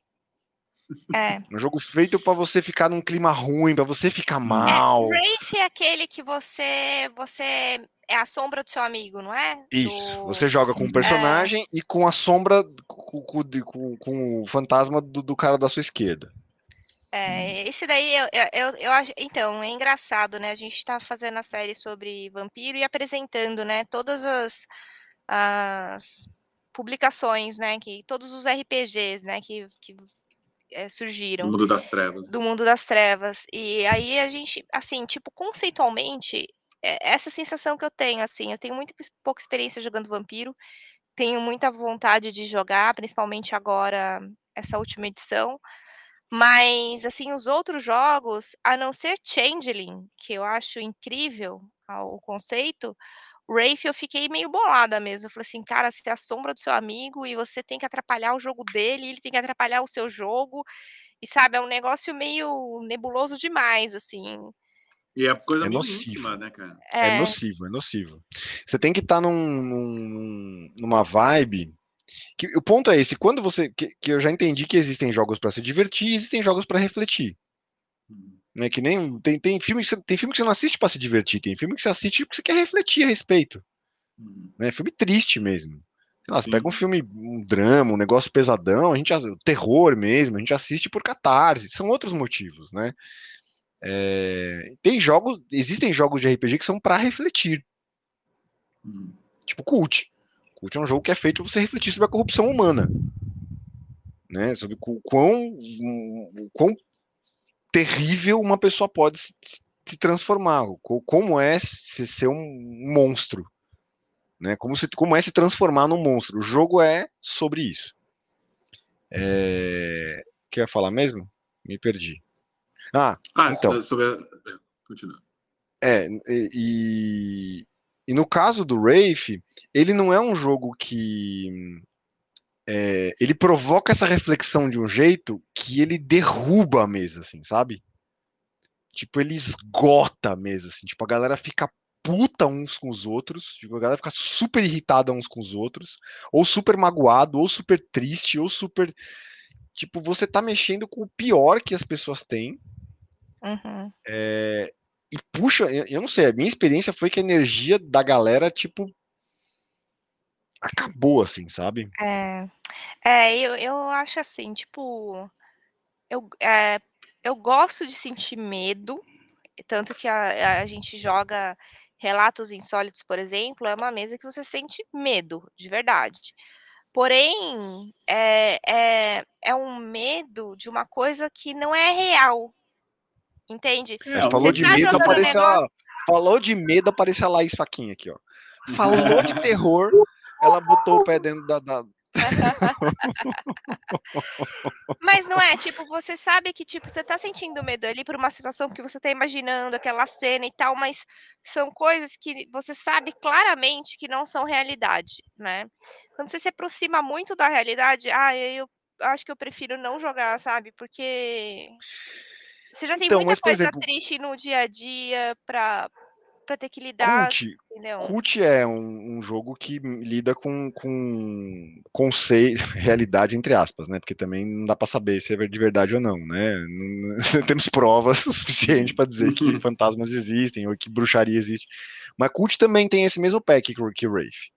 É um jogo feito com. O, o, por isso que o, o baralho fica na minha tronqueira. Você sabe o que é uma tronqueira, não? Não. A Lina deve saber. Não. É, não. Uma, tron... uma tronqueira é assim, a gente, quem é da Umbanda do Candomblé, a gente tem uma parte na nossa casa que é onde a gente, é tipo uma carranca, que você coloca na porta de casa para segurar energia ruim. Ah, tá. Uhum. Então ele é Entendi. é como se fosse a proteção da casa, né? Fica lá tudo que é energia ruim, né? Fica, fica absorvido, fica absorvendo lá. É... O baralho de cult fica na minha tronqueira porque ele tem símbolos de bruxaria real. Ah, então. Tipo, são símbolos usados em, sei lá, em massacres, o. A, a, como é que é o nome daquela, daquela seita do, do Hitler lá? O, não é bom. Você viu que os guias até tiram o nome da minha cabeça, que é pra eu não falar. Pode Mas, você não o, convocar. É, o é. Hitler tinha uma, uma, uma seita que estudava magia secreta, magia, magia negra. Eles pegam os símbolos dessa seita e colocam no baralho. Sabe, tipo, o negócio é tenso. Sinistro. É, Só que o- É. a mecânica do cult, ela funciona de um jeito que não destrói a mesa. Tipo, ela você reflete em cima dela, ela pro- a mecânica do, do, do, do Wraith de- de- destrói, É. mano. A galera fica puta uns com os outros, destrói a amizade, fica triste, chateado. É, é osso, mano. É difícil de mesmo pra quem sabe separar, é difícil, assim, sabe? é. É, eu, eu não. Eu, eu achei interessante, ah, mas não fiquei com vontade de jogar, não. O, o único, assim, fora vampiro, que eu tenho muita vontade de jogar é Changeling, que, que ainda quero jogar. Mas o Bruno colocou amo. uns Goetia no, no meio do Relatos Insólitos ali, aquela sessão. Então, aquela lá, é, mas aquilo lá eu nem fui ver, a galera foi pesquisar. Nossa, a gente foi Eu pegar falei assim, as gente, eu não vou ver, eu não vou ver. eu- eu- essa parte eu pulo. A Lala mandou no, no, no, no chat aqui o, o gif dos capirotos dançando. Começou os Goetias, cara, e... Olha lá, lá aí falou a língua da Laís. É outra macumbeira também, essa daí, que eu, que eu tô ligado. Né? Já, já, já, já em- eu fui criada em família kardecista, né? Mas Ah. já, já fui em centro de umbanda tudo. E, e aí a- na- nas cenas do agora de, de relatos insólitos, o Bruno, cara, ele é muito bom. Ele encarna assim, ele, ele começa a interpretar, parecia que ele estava ali Aqui não tava, Servindo não. de Ele não- era cavalo para uma, pra uma entidade ali, ele mudou a É, voz, eu ia falar cara, isso, às vezes tudo. Tava, né? Não era, interpre- não era interpretação, aquilo não. E ele fazendo a voz como se fosse, sei lá, quem. E ele falou assim, "Cê não- como se. E pedindo um beijo. Um beijo, que ele queria que eu, que eu desse um beijo no, no rosto dele. Era o favor que eu precisava fazer. A gente estava preso num labirinto no, no subterrâneo de Manaus lá. Você é louco. Cara, eu juro pra você, eu não conseguia, mas você não vai me dar nenhum beijinho? Mano, com aquela cara, com aquela voz. Não, assim, não vou não. Não, Não. Não vou não. Eu não, Não. consegui, de tanto Ô, medo, tia, acende a luz aí que o menino tá passando mal aqui. de tanto medo que eu uma- senti. Na nossa mesa de, de, de Wraith, é que é adolescente, é tudo filha da puta, né? A gente não tem, não tem. é, Não, não tem não tem isso, Ah, limite. A gente foi passar um feriado na praia, na casa de um, de um amigo meu em Ubatuba, e a casa do cara ficava a pé na areia, assim, então não tinha luz elétrica direita, era um negócio meio bem, bem roots, assim. Aí aquele monte de adolescente contando história de terror, né, de noite e tal, não sei o quê, vamos jogar, vamos jogar RPG, ah, vamos jogar RPG, ah, vamos, vamos jogar o quê? Vamos jogar, vamos jogar Wraith, então. Aí eu falei, não, gente, não vamos jogar Wraith, não é legal Wraith. Vamos jogar outra coisa. Ah, Kobe, larga a mão de ser bunda mole. Vamos jogar Cutulo. Vamos jogar, não sei, alguma outra coisa, né? Não, vamos jogar Wraith, vamos jogar Wraith, vamos jogar Wraith. Aí, eu- sabe, você é moleque, você fica sem graça de ficar de fora, né? Aí a gente jogou. A gente jogou exatas 15 minutos de sessão. Nossa Hum. senhora. Até a luz começar a apagar, a porta começar a bater, cachorro começar a latir. Aí a galera falou: não, deu, Nossa. deu, já Tá deu, bom. vamos parar. É, é. né? Porque, mano, você puxa tudo que tem de, de tranqueira que tiver em volta, encosta, não tem jeito, cara. É, Quando você tá num jogo que você tá com seus amigos, tá com uma energia boa, por- que nem é o caso de vocês, é um amigo de vocês, vocês estão com uma puta energia pra cima, vocês estão com medo, mas vocês estão, vocês não estão, É um medo É um- controlado ali. É, é um medo de filme de terror, é um medo catártico, não é aquele medo de pânico, pavor, desespero e angústia, que você, você sabe que você, você, em algum momento vai sair o capiroto de trás da, da cortina e enfiar o dedo no seu É. rabo. Não é isso. Você tá no, no seu cantinho lá. E é- aí é diferente, né, mano? Você tá com os seus É. guias, você tá fazendo suas coisas. É pra quem acredita também. Tem gente que não acredita em porra nenhuma disso aqui, acha que a gente é tudo louco, fica jogando RPG e fica dando É. essas coisas na nossa cabeça. Nossa, mas eu não, pior é que eu acredito, sabia? Então, é, para mim essas A Lina coisas até saiu da rede, ficou muito escuro pra ela lá fora. Não, é, tá. É Ela que meu computador tá ela- acabando, tá acabando a bateria. Ó eu vou ter que ir aí pra deixar, plugar ele na, na tomada. Gente, o papo Ai. tá maravilhoso. Eu combinei com vocês até as 8. Se vocês quiserem, a gente encerra, não tem problema, tá bom? Só me fala, porque se vocês me largar aqui, eu saio falando com vocês aqui. Eu tenho- A gente tinha uma, uma atividade agora às 8, mas o nosso querido amigo Matheus, ele não apareceu. Eita. Então, Ô, Matheus. Matheus Ah, a Laís falando aqui, você pode não acreditar no monstro, mas o monstro acredita em você. Ah, Gente, tem mais isso que a gente fala no Relatos Insólitos. Até me empolguei aqui, deixa eu chegar perto do Marcelo. Deixa eu só deixar meu, é, pegar o carregador ali, só para não ficar é, Pode no mesmo ambiente que ele, aqui. senão a voz dele vai ficar dobrando com a minha. Mas eu, meu, Eu eu, morro de medo, eu pegadas. acredito nessas coisas, entende? E, mas eu gosto de jogar, eu gosto de jogar. É, eu jogo. Aí, ó, eu aparecendo em dois, dois lugares. É, Sabe o que a gente faz? É, por exemplo, eu tenho uma. Eu jogo tarô, né? A minha personagem tem um tarô, cara. Eu comprei o tarô para jogar com a personagem. E eu, eu, eu abro o tarô na hora do jogo. E aí a gente interpreta o tarô que eu rolei na hora do jogo. Você É estuda legal. tarologia mesmo? Você manja dos Paranauê? E pra jogar, eu, eu falo, olha, a gente está brincando aqui, mas é com todas as boas intenções de divertir as pessoas. Ninguém aqui quer tá desrespeitando, porque né, não pode, tem que ter limite, Relatos mesmo que insólitos. às vezes tem, né? Você tem que ter é, respeito com quem acredita também, né? Então, É, e tem isso também. É, é, vou, vou falar aqui de um ponto de vista bem é, espiritualizado também. Quem é ateu vai achar que a gente é louco, mas do mesmo jeito que a gente brinca do lado de cá, eles brincam do lado de lá. Então, É. quando eles entendem que é brincadeira, eles brincam junto. Agora, quando você tá falando, começa a ficar sério o negócio, aí você vai puxar pra perto de você uns negócios que é bom você deixar de lado, sabe? uhum. Não, Relatos Insólitos é um sempre RPG inspirado nas obras de HP Lovecraft. Para você receber a versão beta do nosso RPG, inscreva-se abaixo. Além do PDF, você faz a parte do nosso playtest oficial. Que legal, meu. Eu tô entrando nessa de mestrar Cthulhu agora. Eu vou me inscrever agora, meu. Então, só que lá, é o seguinte, é, espera, a gente vai lançar essa semana a quarta versão, porque a gente mudou Ah, tá bom. algumas coisas no, no sistema que deu uma descolada boa de Cthulhu. O que ele ainda está colado no Cthulhu é o fato da gente rolar o D100. Mas a Hum. gente mudou bastante, a gente mexeu agora no- nos atributos eh, do jogo, eh, deu uma enxugada nas perícias, vai ter uns, algumas coisas Cê é bem louco. interessantes. Tem sistemas de, de sorte, de karma, que não existe no, no Cthulhu. Então, Eu É. comecei a. Eu comecei a narrar. Eu nunca tinha narrado nada sério de vampiro, de WOD, de mundo, de mundo das trevas, né? uhum, E aí eu. Eu resolvi narrar uma de. de, de séria. no- eu, tava, eu tava participando do 321 do Março, 321 RPG, e aí ele propôs lá da galera narrar um multimesa usando as regras do V5 adaptada para jogar caçadores caçados. E eu sempre quis. Falei, nossa, das coisas de Mundo das Trevas, uma das que eu mais gostava de, de imaginava, puta, isso aqui eu acho que é uma coisa era Caçadores Caçados. E queria Uhum. experimentar as regras do V5 também, que eu não tinha experimentado ainda. Aí eu topei jogar e narrar, né?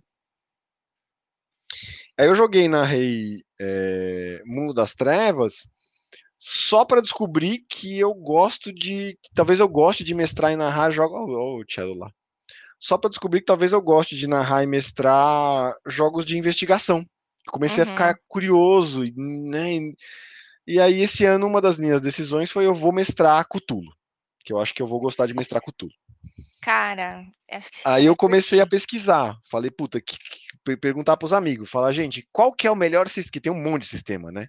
Eu Uhum. tenho, o, eu participei do financiamento coletivo do, da New Order, eu tenho o, chamado da New Order, eu tenho o rastro da Retropunk. Eu gosto muito do rastro, sei mestrar ele.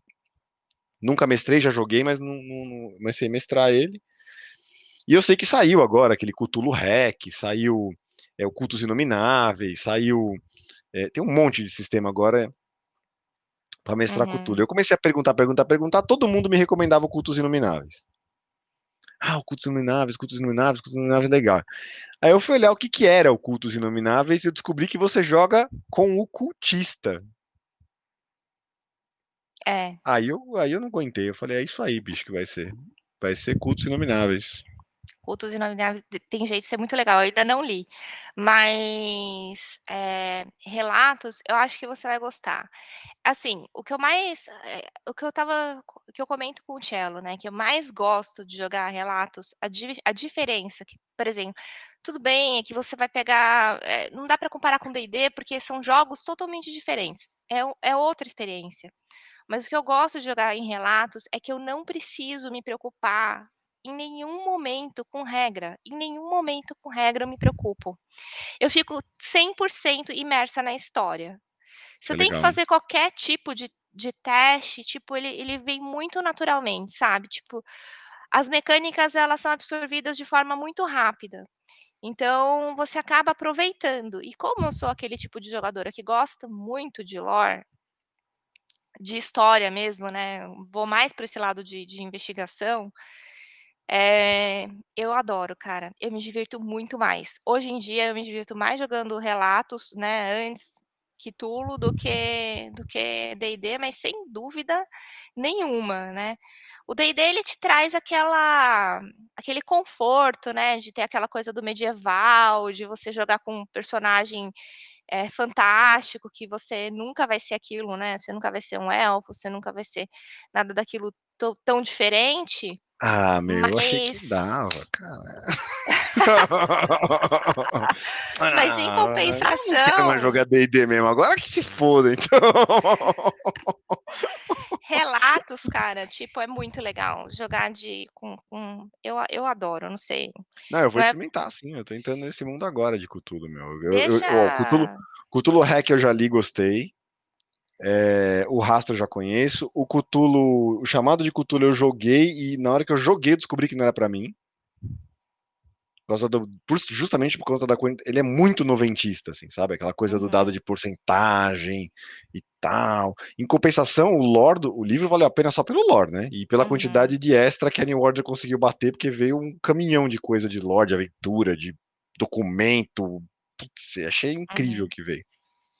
Então não é um livro que eu jogo fora por nada nesse mundo. Tanto que eu comprei mais um dele, do do do do Cthulhu do Chamado de Cthulhu. Eu comprei o Grimório deles, que é esse aqui, ó, The Grand Grimoire of Cthulhu Mythos Magic. Olha, que Grand animal. Grimoire, que é o livro do que é que é desde essa época, eu já estava com essa ideia, falei: "Pô, se eu for narrar Cthulhu, eu queria narrar com os cultista, né, meu. Queria narrar do É. lado dos dos dos dos de quem fez contato com os com os anciões de alguma forma, isso é que me seduzia no negócio. Aí quando eu vi que o Inome que o Cultos Inomináveis era isso, eu falei: "É esse que eu vou experimentar". O povo ainda falou que o que o jogo é legal. É. Deixa eu ver se tem mais perguntas. Fala aí, Lina. E o cadê o Cello? Que ele sumiu? Deu uma Ele sumidinha? que é, ele não tá na chamada. Não Não, mas ele acho ele que deixa eu chamar ele aí, espera aí, rapidinho. Eu vou chamar ele e vou no banheiro e já volto, espera aí. Vai lá, vai lá, vai lá.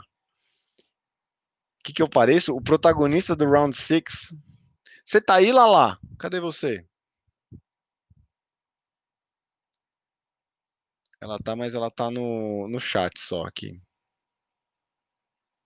A Júlia! Ô, Júlia, você tá aí, mulher? Não, não tá. Eu pareço o protagonista do Round 6.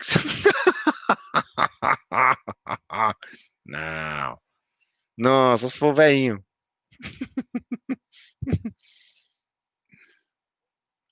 Não, tô ligado. O Japinha. Do do Round 6. Eu só do olho ter o olho um pouquinho mais puxado, assim, ter mais cabelo, né, pra parecer esse Ó o Cello aí. Você tá mutado, Cello. Ah, agora sim. Pronto, agora sim. Ô, eu tô tomando tempo de vocês. Vocês querem encerrar, gente, pra gente não ficar tomando tempo de vocês?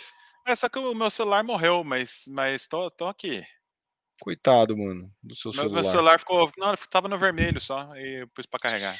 A Lina estava me contando do do relatos como é que como é que chama? Relatos insólitos. Relatos insólitos. Porque eu eu estava contando pra ela que eu nasci eu eu narrei eu nunca tinha narrado nada sério de O Mundo das Trevas. Falou que você começou com O Mundo das Trevas, né? Uhum.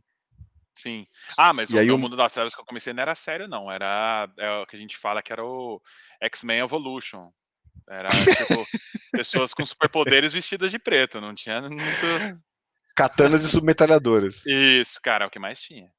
É isso.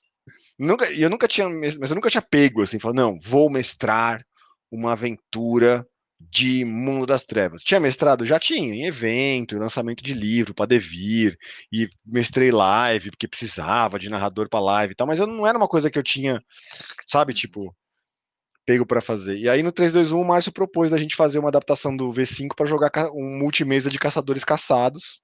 Eu falei, pô, matar dois coelhos ao mesmo tempo, vou mestrar uma aventura de WOD, vou aprender as regras de V5. E eu mestrei uma aventura de, de de V5, né, de caçadores caçados, a gente montamos, montamos uma ambientação. Aí eu descobri que, mestrando a aventura de V5, eu descobri que eu talvez goste mais de jogar a investigação do que, o, do que, o, do que o vampiro em si. Aquela coisa do, do uhum. da corrupção, né, do vampiro, que ele vai tentar se controlar, e a fome, e tudo. É porque é outra, outro tipo de jogo mesmo, né? Quando você é, tem essa, essa coisa do você ser o, o monstro, é, é muito mais um equilíbrio entre o que você precisa fazer e o que você está confortável em fazer para manter sua humanidade. É, essa é mais a que você quer, você deve, né? É, exatamente. É tipo assim, qual tragédia dessas três aqui você vai escolher seguir, tá ligado? É é a tragédia pessoal, é a tragédia de traição às pessoas que confiaram em você, ou é a tragédia de você não se reconhecer mais no espelho? Tipo, umas é. perguntas fáceis, assim, né?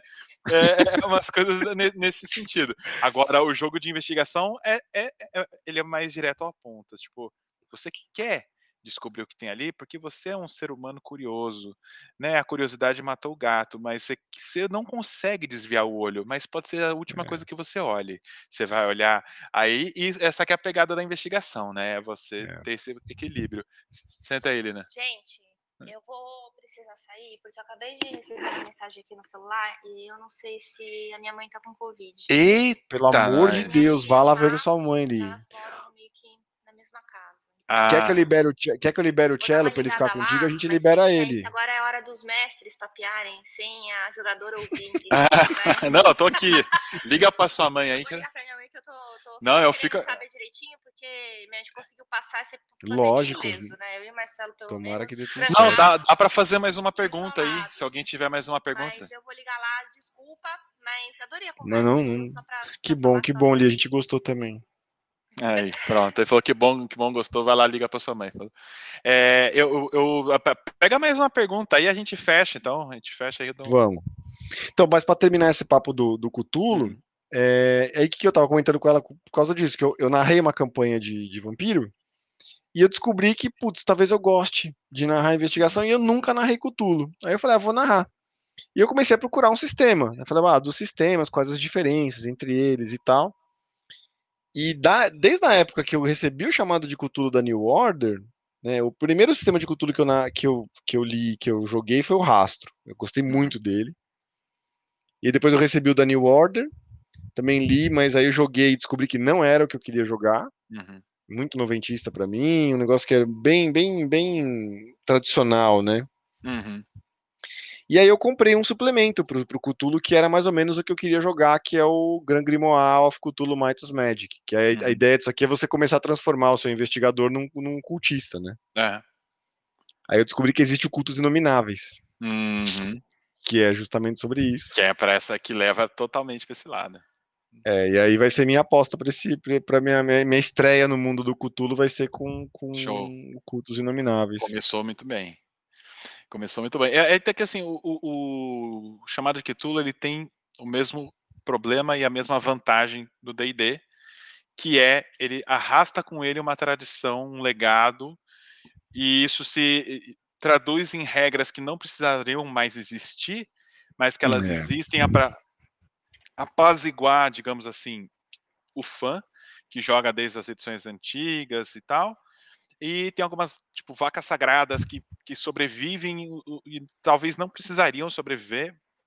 É, mas se, você está no contexto das edições anteriores, para você não, aquilo não atrapalha, entendeu? Agora, uhum. para quem é um jogador novo, pega e olha, tipo, esse livro precisa ser tão grande assim, precisa ter É sabe, mó catatal, mano. é gigante. O, o é enorme. relatos que a gente criou foi mais ou menos pensando em simplificar o chamado de Cthulhu para uma coisa menor. Ele nasceu como um hack de Cthulhu, tirando as divisões em cinco. Sabe aquelas as, as perícias que você tem que dividir por cinco e por dois? Sei, sei, sei, sei, sei. Então, a gente tirou isso, mas é um D100 ainda que você rola, só que tipo, se rolar dois números iguais é um crítico. Essa que é a, Hum. modular- a granularidade vem, vem desses críticos que saem mais frequentemente, né? Porque sair dois números iguais em 2D10 é bem comum. Então você ou acerta ou você acertou muito bem, ou você erra ou errou muito mal, tá ligado? São os níveis que tem Sim. sem você ter que ficar fazendo essas divisões, dividir por 5 é muito difícil, cara. Eu sou muito ruim de matemática, assim. É, É, não dá, mano. Aí, aí a gente tirou, então ele simplificou desse jeito, assim. E a gente colocou, tipo, quando você vai ter uma ação contestada, digamos que você vai dar um soco num bicho, é, e o, sei lá, você, arrumou uma briga de bar, aí o cara vai tentar te acertar um soco você quer esquivar, o que normalmente no chamado de Cthulhu você tem que ver qual é o grau de sucesso que você tem. Se você teve um sucesso bacana e outro cara teve um sucesso semi-bacana, o bacana vence, sabe? Como a gente não trabalha. é, como a gente não Um trabalha com bacana esse, e um semi-bacana. um semi-bacana, é, quando- como a gente não trabalha com esse grau de granularidade, a gente só tem o super acertou ou acertou, a gente faz diferente, a gente faz um esquema meio 21, tá ligado? Tipo blackjack, assim, sabe? Sabe blackjack de baralho? Ou Tô 21? ligado. Então, é mais ou menos assim, tipo, sei lá, você tem 50 de luta e o, e o, o- o outro cara tem 40 de esquiva, você tenta acertar o cara. Os dois têm sucesso, quem tirou o número maior ganha. Porque quem Ah, tem legal, mais meu. aquele. Acabou, porque tá resolvido. Quem tem mais aquele skill tem mais chance de tirar um número alto que cancele o outro cara, entendeu? Então a gente Bem mais simples, né? É, te pegou e simplificou tudo, cara. E aí ficou tão diferente do Cthulhu, a gente quer dizer, ficou diferente o suficiente pra gente falar, cara, dá pra fazer um RPG inteiro. E em vez de ser um hack de Cthulhu que a gente usa na nossa mesa, vamos lançar. Aí a gente começou a escrever e vai lançar. Então a gente já tá na, no- nos playtests aí, na quarta versão de playtest. E quando terminar a quarta versão, eu te mando, que é- vale a pena ler a- é, já a partir da quarta versão, que ele tem umas coisas mais bem É, eu ia me inscrever no, no playtest aqui. A Lina falou: não, segura, segura que vai sair a quarta edição. Segura que eu te mando a quarta, a quarta versão, que já- aí eu já te mando Legal. direto. Da hora. Direto.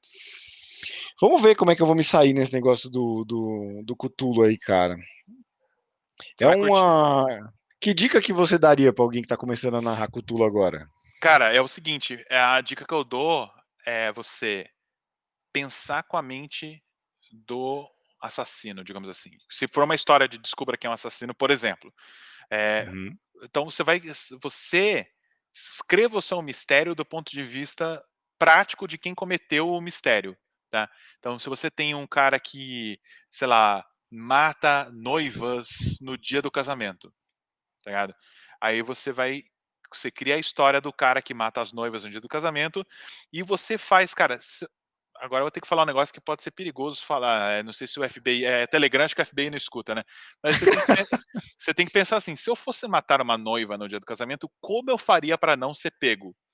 Ah, eu Sim. faria isso, isso, isso, aquilo. Aí você meio que anota o que foi feito para evitar, e essas coisas que você anotou são as pistas que os investigadores vão encontrar, entendeu? Tá. E você faz, é, entre as pistas, algumas pistas que eles chamam de red herrings, né? Que são ó, os, as pistas falsas, é, são as formas com que a pessoa tentou incriminar outra pessoa para escapar. Entendeu? Então você é, descobriu que essa pessoa tinha um ex-namorado ciumento, pô, coloca lá um algum objeto do cara na, na cena do crime para incriminar ele. Só que o cara registrou um assalto, na- um roubo na casa dele há poucas semanas. Ele falou que aquilo foi roubado da casa dele. Entendeu? Você, então Hum. você faz o que você serial killer faria para encobrir o seu crime. Essas coisas que você anotou que você faria são as pistas que você vai deixar para os seus jogadores descobrirem o mistério. Essa é a dica que Legal. eu dou e usem o Google Google modo anônimo para não ser pego aí pelo FBI, dependendo das buscas que você fizer enquanto você pesquisa o seu jogo. Nossa, ótima dica mesmo, É. cara. Você me deu uma, uma, uma boa ideia, cara. Eu vou pegar. O Cult tem umas regras de, de construção de, na- de crônica uhum. que você que ele sugere, eu achei genial, já usei para montar mais de uma mais de uma aventura depois que eu li. É, que você cria as relações, né? Você cria locais, cria personagens, você cria as relações, vira, fica parecendo aquele eles chamam de mapa de intrigas. Deixa eu mostrar para você ver. Você já viu ou não? Não, mas Fica parecendo aquelas, aqueles mapas policiais, assim, sabe? Sei, sei, sei. Que você vai conectando a, a, os fatos, as motivações. É, pelo que você me falou, parece que é uma boa eu usar o mapa de intrigas do culto para criar a minha aventura de, de Cthulhu, cara. Tinha um, tinha um programa que chamava, acho que acho que era Mastermind, uma coisa assim, que era para criar esses post-its ligados, assim. Mas qualquer, qualquer programa de fluxograma tem aquele Lucid Press que você pode usar, você pode usar para ter uma, uma, uma, uma ajuda visual, da, dependendo da complexidade do seu mistério. Mas é outra, é, agora outra dica que eu dou é você não precisa dar muitos nós na complexidade do seu mistério. Não precisa, hum. porque é, você, seus os jogadores, eles vão complicar para você o plot. Fique tranquilo. E então pega um plot um pouco arroz, principalmente das primeiras vezes, pode ir no arroz com feijão tranquilaço, tranquilaço. Tá. Porque os jogadores vão pirar numas teorias deles e aí você rouba as ideias deles. É, rouba a melhor ideia dele, se for melhor que o que você planejou, já troca ali na hora, entendeu? Se não for melhor que você planejou, mas teve alguma coisa que talvez seja legal como uma pista falsa, coloca no jogo e, e, e meio que se adapte às paranoias dos jogadores na hora. Então, o, o, momento de planejamento do mistério não precisa ser tão complicado assim. Tem que ter um começo, meio e fim, para você ficar seguro de que se tudo der errado, você sabe como a história vai terminar. Mas é, não precisa ser uma cama de gato, porque os jogadores vão fazer isso para você, eles vão enlouquecer e, vão, e aí você aproveita isso. Da hora. Boa dica também. Eu tenho eu tenho trabalhado bastante essa questão do ilusionismo com, com as, os, os, as conversas no, né, com o Balbi, com a, o pessoal da comunidade lá. De... Isso é uma, é uma pergunta sempre que me vem, né? Porque eu também sempre fui esse mestre que se a ideia do jogador uhum. era muito melhor que a minha, né? Eu pegava às vezes o que eu tinha montado, descartava e punha Bora a ideia do jogador no lugar, né? Vamos, uhum. vamos com isso aí. E não sei, hoje em dia eu estou exercitando um, um, pensamento talvez um pouco diferente de, de, de, de como, te, como, tentar fazer isso uhum. sem quebrar tanto a regra com o jogador, sabe? Sem tentando deixar, mas é, é, difícil mesmo você compor, principalmente no jogo de investigação, né? É, é você, você pode se manter true ao, à sua proposta, mas enaltecer alguma ideia do jogador sem necessariamente trocar a sua a, a, o que você planejou. O quem, quem fez isso uma vez comigo foi o, o Pug, estava mestrando para mim vampiro uma vez e aí morreu todo mundo, sobrou só meu personagem, eu fiquei jogando solo com ele. E o, o Pug começou a me dar um medo desgraçado, ele colocou uma trilha sonora e aí, a trilha sonora que ele colocou fez um som alto na hora que eu dei uma regalada de olho, e ele já nessa já pegou. E todos os vidros estouram ao mesmo tempo. Tipo, eu sabia que ele tinha improvisado aquilo por causa do som, que ele não tinha planejado uhum. aquilo, mas ficou irado e aquilo não levou a nada, ele só aproveitou o momento, entendeu? Então, às vezes você não precisa mudar o que você planejou, mas se Sim. o cara se o cara ficou com medo de, sei lá, ah, cara, sei não, esse lugar tá cheio de brinquedo aqui, eu tenho medo de uma alma da criança aparecer aqui, eu ficar cabreiro e sair correndo. Cara, coloca alguém pisando num brinquedo da criança, fazendo um barulhinho do boneco. Tá pronto, ligado? Né? E pronto, você já, você já enalteceu aquela ideia que o cara teve, sem é verdade, é necessariamente. É sem necessariamente tirar o, o, rumo do que você planejou. Então, é, você não mexeu na estrutura do, Isso, do, do é. negócio. Você só colocou ali um penduricalho que vai fazer ah, uma diferença. Você deu uma pimentadinha pro cara falar, pode ser isso aqui, nossa, ele... tá vendo, gente? Eu falei para não entrar aqui, não sei o quê. Você dá essa situação Ai, pro jogador, é bem, é bem legal. Vocês estão é... vendo, né? Eu, eu, brinco com o pessoal falando que a vida é muito curta para jogar quinta edição, ninguém, ninguém, me, ninguém me leva a sério, cara. Olha quanto jogo bom aqui, Pô, uma hora de conversa, nós empilhamos tanto livro legal. Uma, uma coisa legal da quinta edição, agora defendendo aqui a quinta edição um pouquinho, não é nem não é nem a quinta edição responsável pela coisa que é legal na quinta edição, mas é, é a comunidade em volta da quinta edição que cria subjogos baseados na modularidade da quinta edição com a ênfase em deixar a experiência mais próxima do que você quer. Então, tipo, tem alguns jogos que, tipo, são quinta edição que tenta ser OSR, por exemplo. Tem o Five, Torture, Five Torches Deep, assim, que usa o engine da quinta edição, mas tira tudo que está em volta, né? Deixa só ali a, a base dele e coloca outras coisas em cima e fica um, um Megazordzinho legal, assim. E dá para você fazer umas alquimias com quinta edição bem interessantes. E que, que levam para um Como é que chama esse? Five, Five Torches? Tor Torches Deep. Five, Five Torches, Torches Deep, Deep. é um é um D&D quinta edição ASR, tá ligado? Pra Cinco tochas profundas, né? Cinco, Cinco, tochas na tochas de escuridão. profundidade, é. Ele- de profundidade. ele pega essa, essa engine básica da quinta edição, que eu acho bem forte a engine, porque é a da terceira edição, né? Aquela engine D20, né, cara? Que você rola o D20 soma o atributo e tem um grau de dificuldade. Essa engine, ela é muito maleável para funcionar. E, e tem uma coisa talvez mais elegante na quinta edição, que é a vantagem e desvantagem. Que isso todos esses caras reaproveitaram para tentar tirar um pouco da matemática. Você rola 2D20 escolhe o maior, eu acho isso bem elegante. Então, pegou rolar o D20 e sair para torcer para sair um número alto, pegou vantagem e desvantagem da quinta edição, você já consegue montar um outro jogo ali em cima muito legal que não tenha tanta bonecagem da, da quinta edição que, que dá para se aproveitar, entendeu? É, e eu- veja bem, eu também não acho.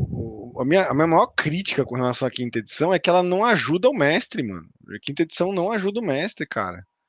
É, É, só pro cê- jogador, só pro jogador, só pro jogador, só pro jogador. Na hora que o mestre, sei lá, passou do sétimo nível, o mestre tem que montar um encontro, ele leva uma vida pra é um montar um encontro TCC, é um- equilibrado. cada encontro é um TCC. Ali é isso, É é assim. impossível, tá ligado? E aí vira um negócio injogável. Imagina, a campanha que a gente tava jogando de Greyhawk, eu tava mestrando, né, Greyhawk. O pessoal, ah, vou jogar quinta edição, vou jogar quinta edição. Tá bom, vamos jogar quinta edição. Aí os caras passaram as planilhas tudo pra quinta edição. Tinha um de 23º, um de 18º, um de 16º e um de 12º. Uhum. Acabou o jogo. Bicho, eu fiquei três semanas montando o encontro pra eles, porque eu testava o encontro e não dava, dava merda. Tipo, ou os bichos destruíam os personagens deles, comia com farinha, ou eles mastigavam os. os... É, chega uma hora que é- são dois, dois arsenais nucleares se encontrando, é quem apertou o botão primeiro, cara. Realmente, eu acho que isso, isso nesse nível de poder fica bem difícil mesmo. Aí você E, tem que ir pro e- fate, e a né? proposta do jogo é essa, sabe? Tipo, pô, a proposta do jogo é a bonecagem, é o tático, Uhum. é fazer isso. Então por que, que o jogo não me ajuda a fazer isso, caramba? É, É, o que eu queria não. fazer no final das O contas, tá jogo que ligado? faz isso é a quarta edição. que faz Mas isso direito. diz- dizem que é o Path- Pathfinder 2 também dá pra brincar, né? Dá, dá pra brincar também, dá pra brincar. A quarta edição, ela meio que faz isso bem, mas ela tem um problema de loading nos níveis altos que fica meio que injogável também, pela quantidade de coisa que tá trigada em outra. Tipo, uma ação, um negocinho que você faz, mexe cinco reações aqui, quatro, você vira o tabuleiro de ponta cabeça e respira embaixo d'água, quatro horas. É. Tipo, e- e puxa muitas outras coisas que até passar o turno, ah, o turno do clérigo dá pra tomar três cafés, assim, na quarta edição. Pode- o cara, mano, tem ação da ação, do não sei o quê. E a quinta edição ainda tem um pouco disso, mas a quarta edição tinha isso muito. Mas em termos de é, ser bonecagem do começo ao fim, a quarta edição conseguiu. Era bonecagem do começo ao fim. O que mudava era só o tempo que a bonecagem levava depois nos níveis altos. A Eu joguei na não, quarta ela- edição aquele. O PF do Orco, sabe aquele PF do Orco? Sei, sei, sei, sei. Eu joguei aquele PF do Orcos inteiro, né? E eu não joguei com uma galera que era muito da bonecagem, mas que gostava dessa parte tática. A quarta edição, pra montar encontro, era suave, mano. É eu sentava suave, meio, é meia horinha, a aventura tava montada, bonitinho, me ajudava, montava, acabou, pronto. O problema da quarta, que a gente não gostou na quarta edição, é que a, li- a liberdade narrativa era terrível, né? não dava pra fazer nada. Tudo Não. tava no próximo nível. tipo, ah, eu queria pendurar nessa janela aqui pra poder pegar o bicho do lado de fora. Não dá, isso só se tiver talento tal, que sai, tá na classe tal, não sei do que. Ah, eu queria poder pegar essa garrafa de não sei o que, encher ela com não sei o que e, e explodir ela na. Não, não pode, porque isso é habilidade da classe tal, de não sei da onde. Uhum. Tipo, caraca, eu não posso fazer nada nessa merda. É, era, Dava- muito, era, era muito ligado ao que tá na sua ficha, cartãozinhos de poder e é nóis, é, tinha, tinha essa pegada mesmo. Isso era bem o que é, ponto forte e o fraco, né? Porque o, se você jogasse o by the book ali, ficava bonitinho, cara, redondinho. É, virava... não, era equilibrado. É. E eu lembro que o, quando saiu aquela caixa do Adventure o, o, qual é o nome? O sistema Adventure da Wizards, que é aquela é o sistema de board game. De board game. Que é meio baseado na quarta edição, mas é pura, é simplificado, né? E é puramente board game e ele funciona sem mestre, né? Porque você tem as missões lá no caderninho, tá? É um jogo de tabuleiro É uma narrativo, delícia aquele negócio, cara. Muito gostosinho. Cara, a gente começou a, a cogitar a fazer masmorras autoexecutáveis nas campanhas, tá ligado? tipo, você chega na masmorra, é isso aqui. Bom, põe na mesa o jogo, tira a tampa e joga, que tava rendendo mais fazer isso do que jogar é. a quarta edição em nível alto, entendeu? Você já jogou Kingdom Death Monster? Não. É um, é um tabuleiro legal de você jogar pra você curtir, mano. Você que custa de curtir game design. Ele é exatamente isso. Ele é uma campanha de RPG é, automatizada.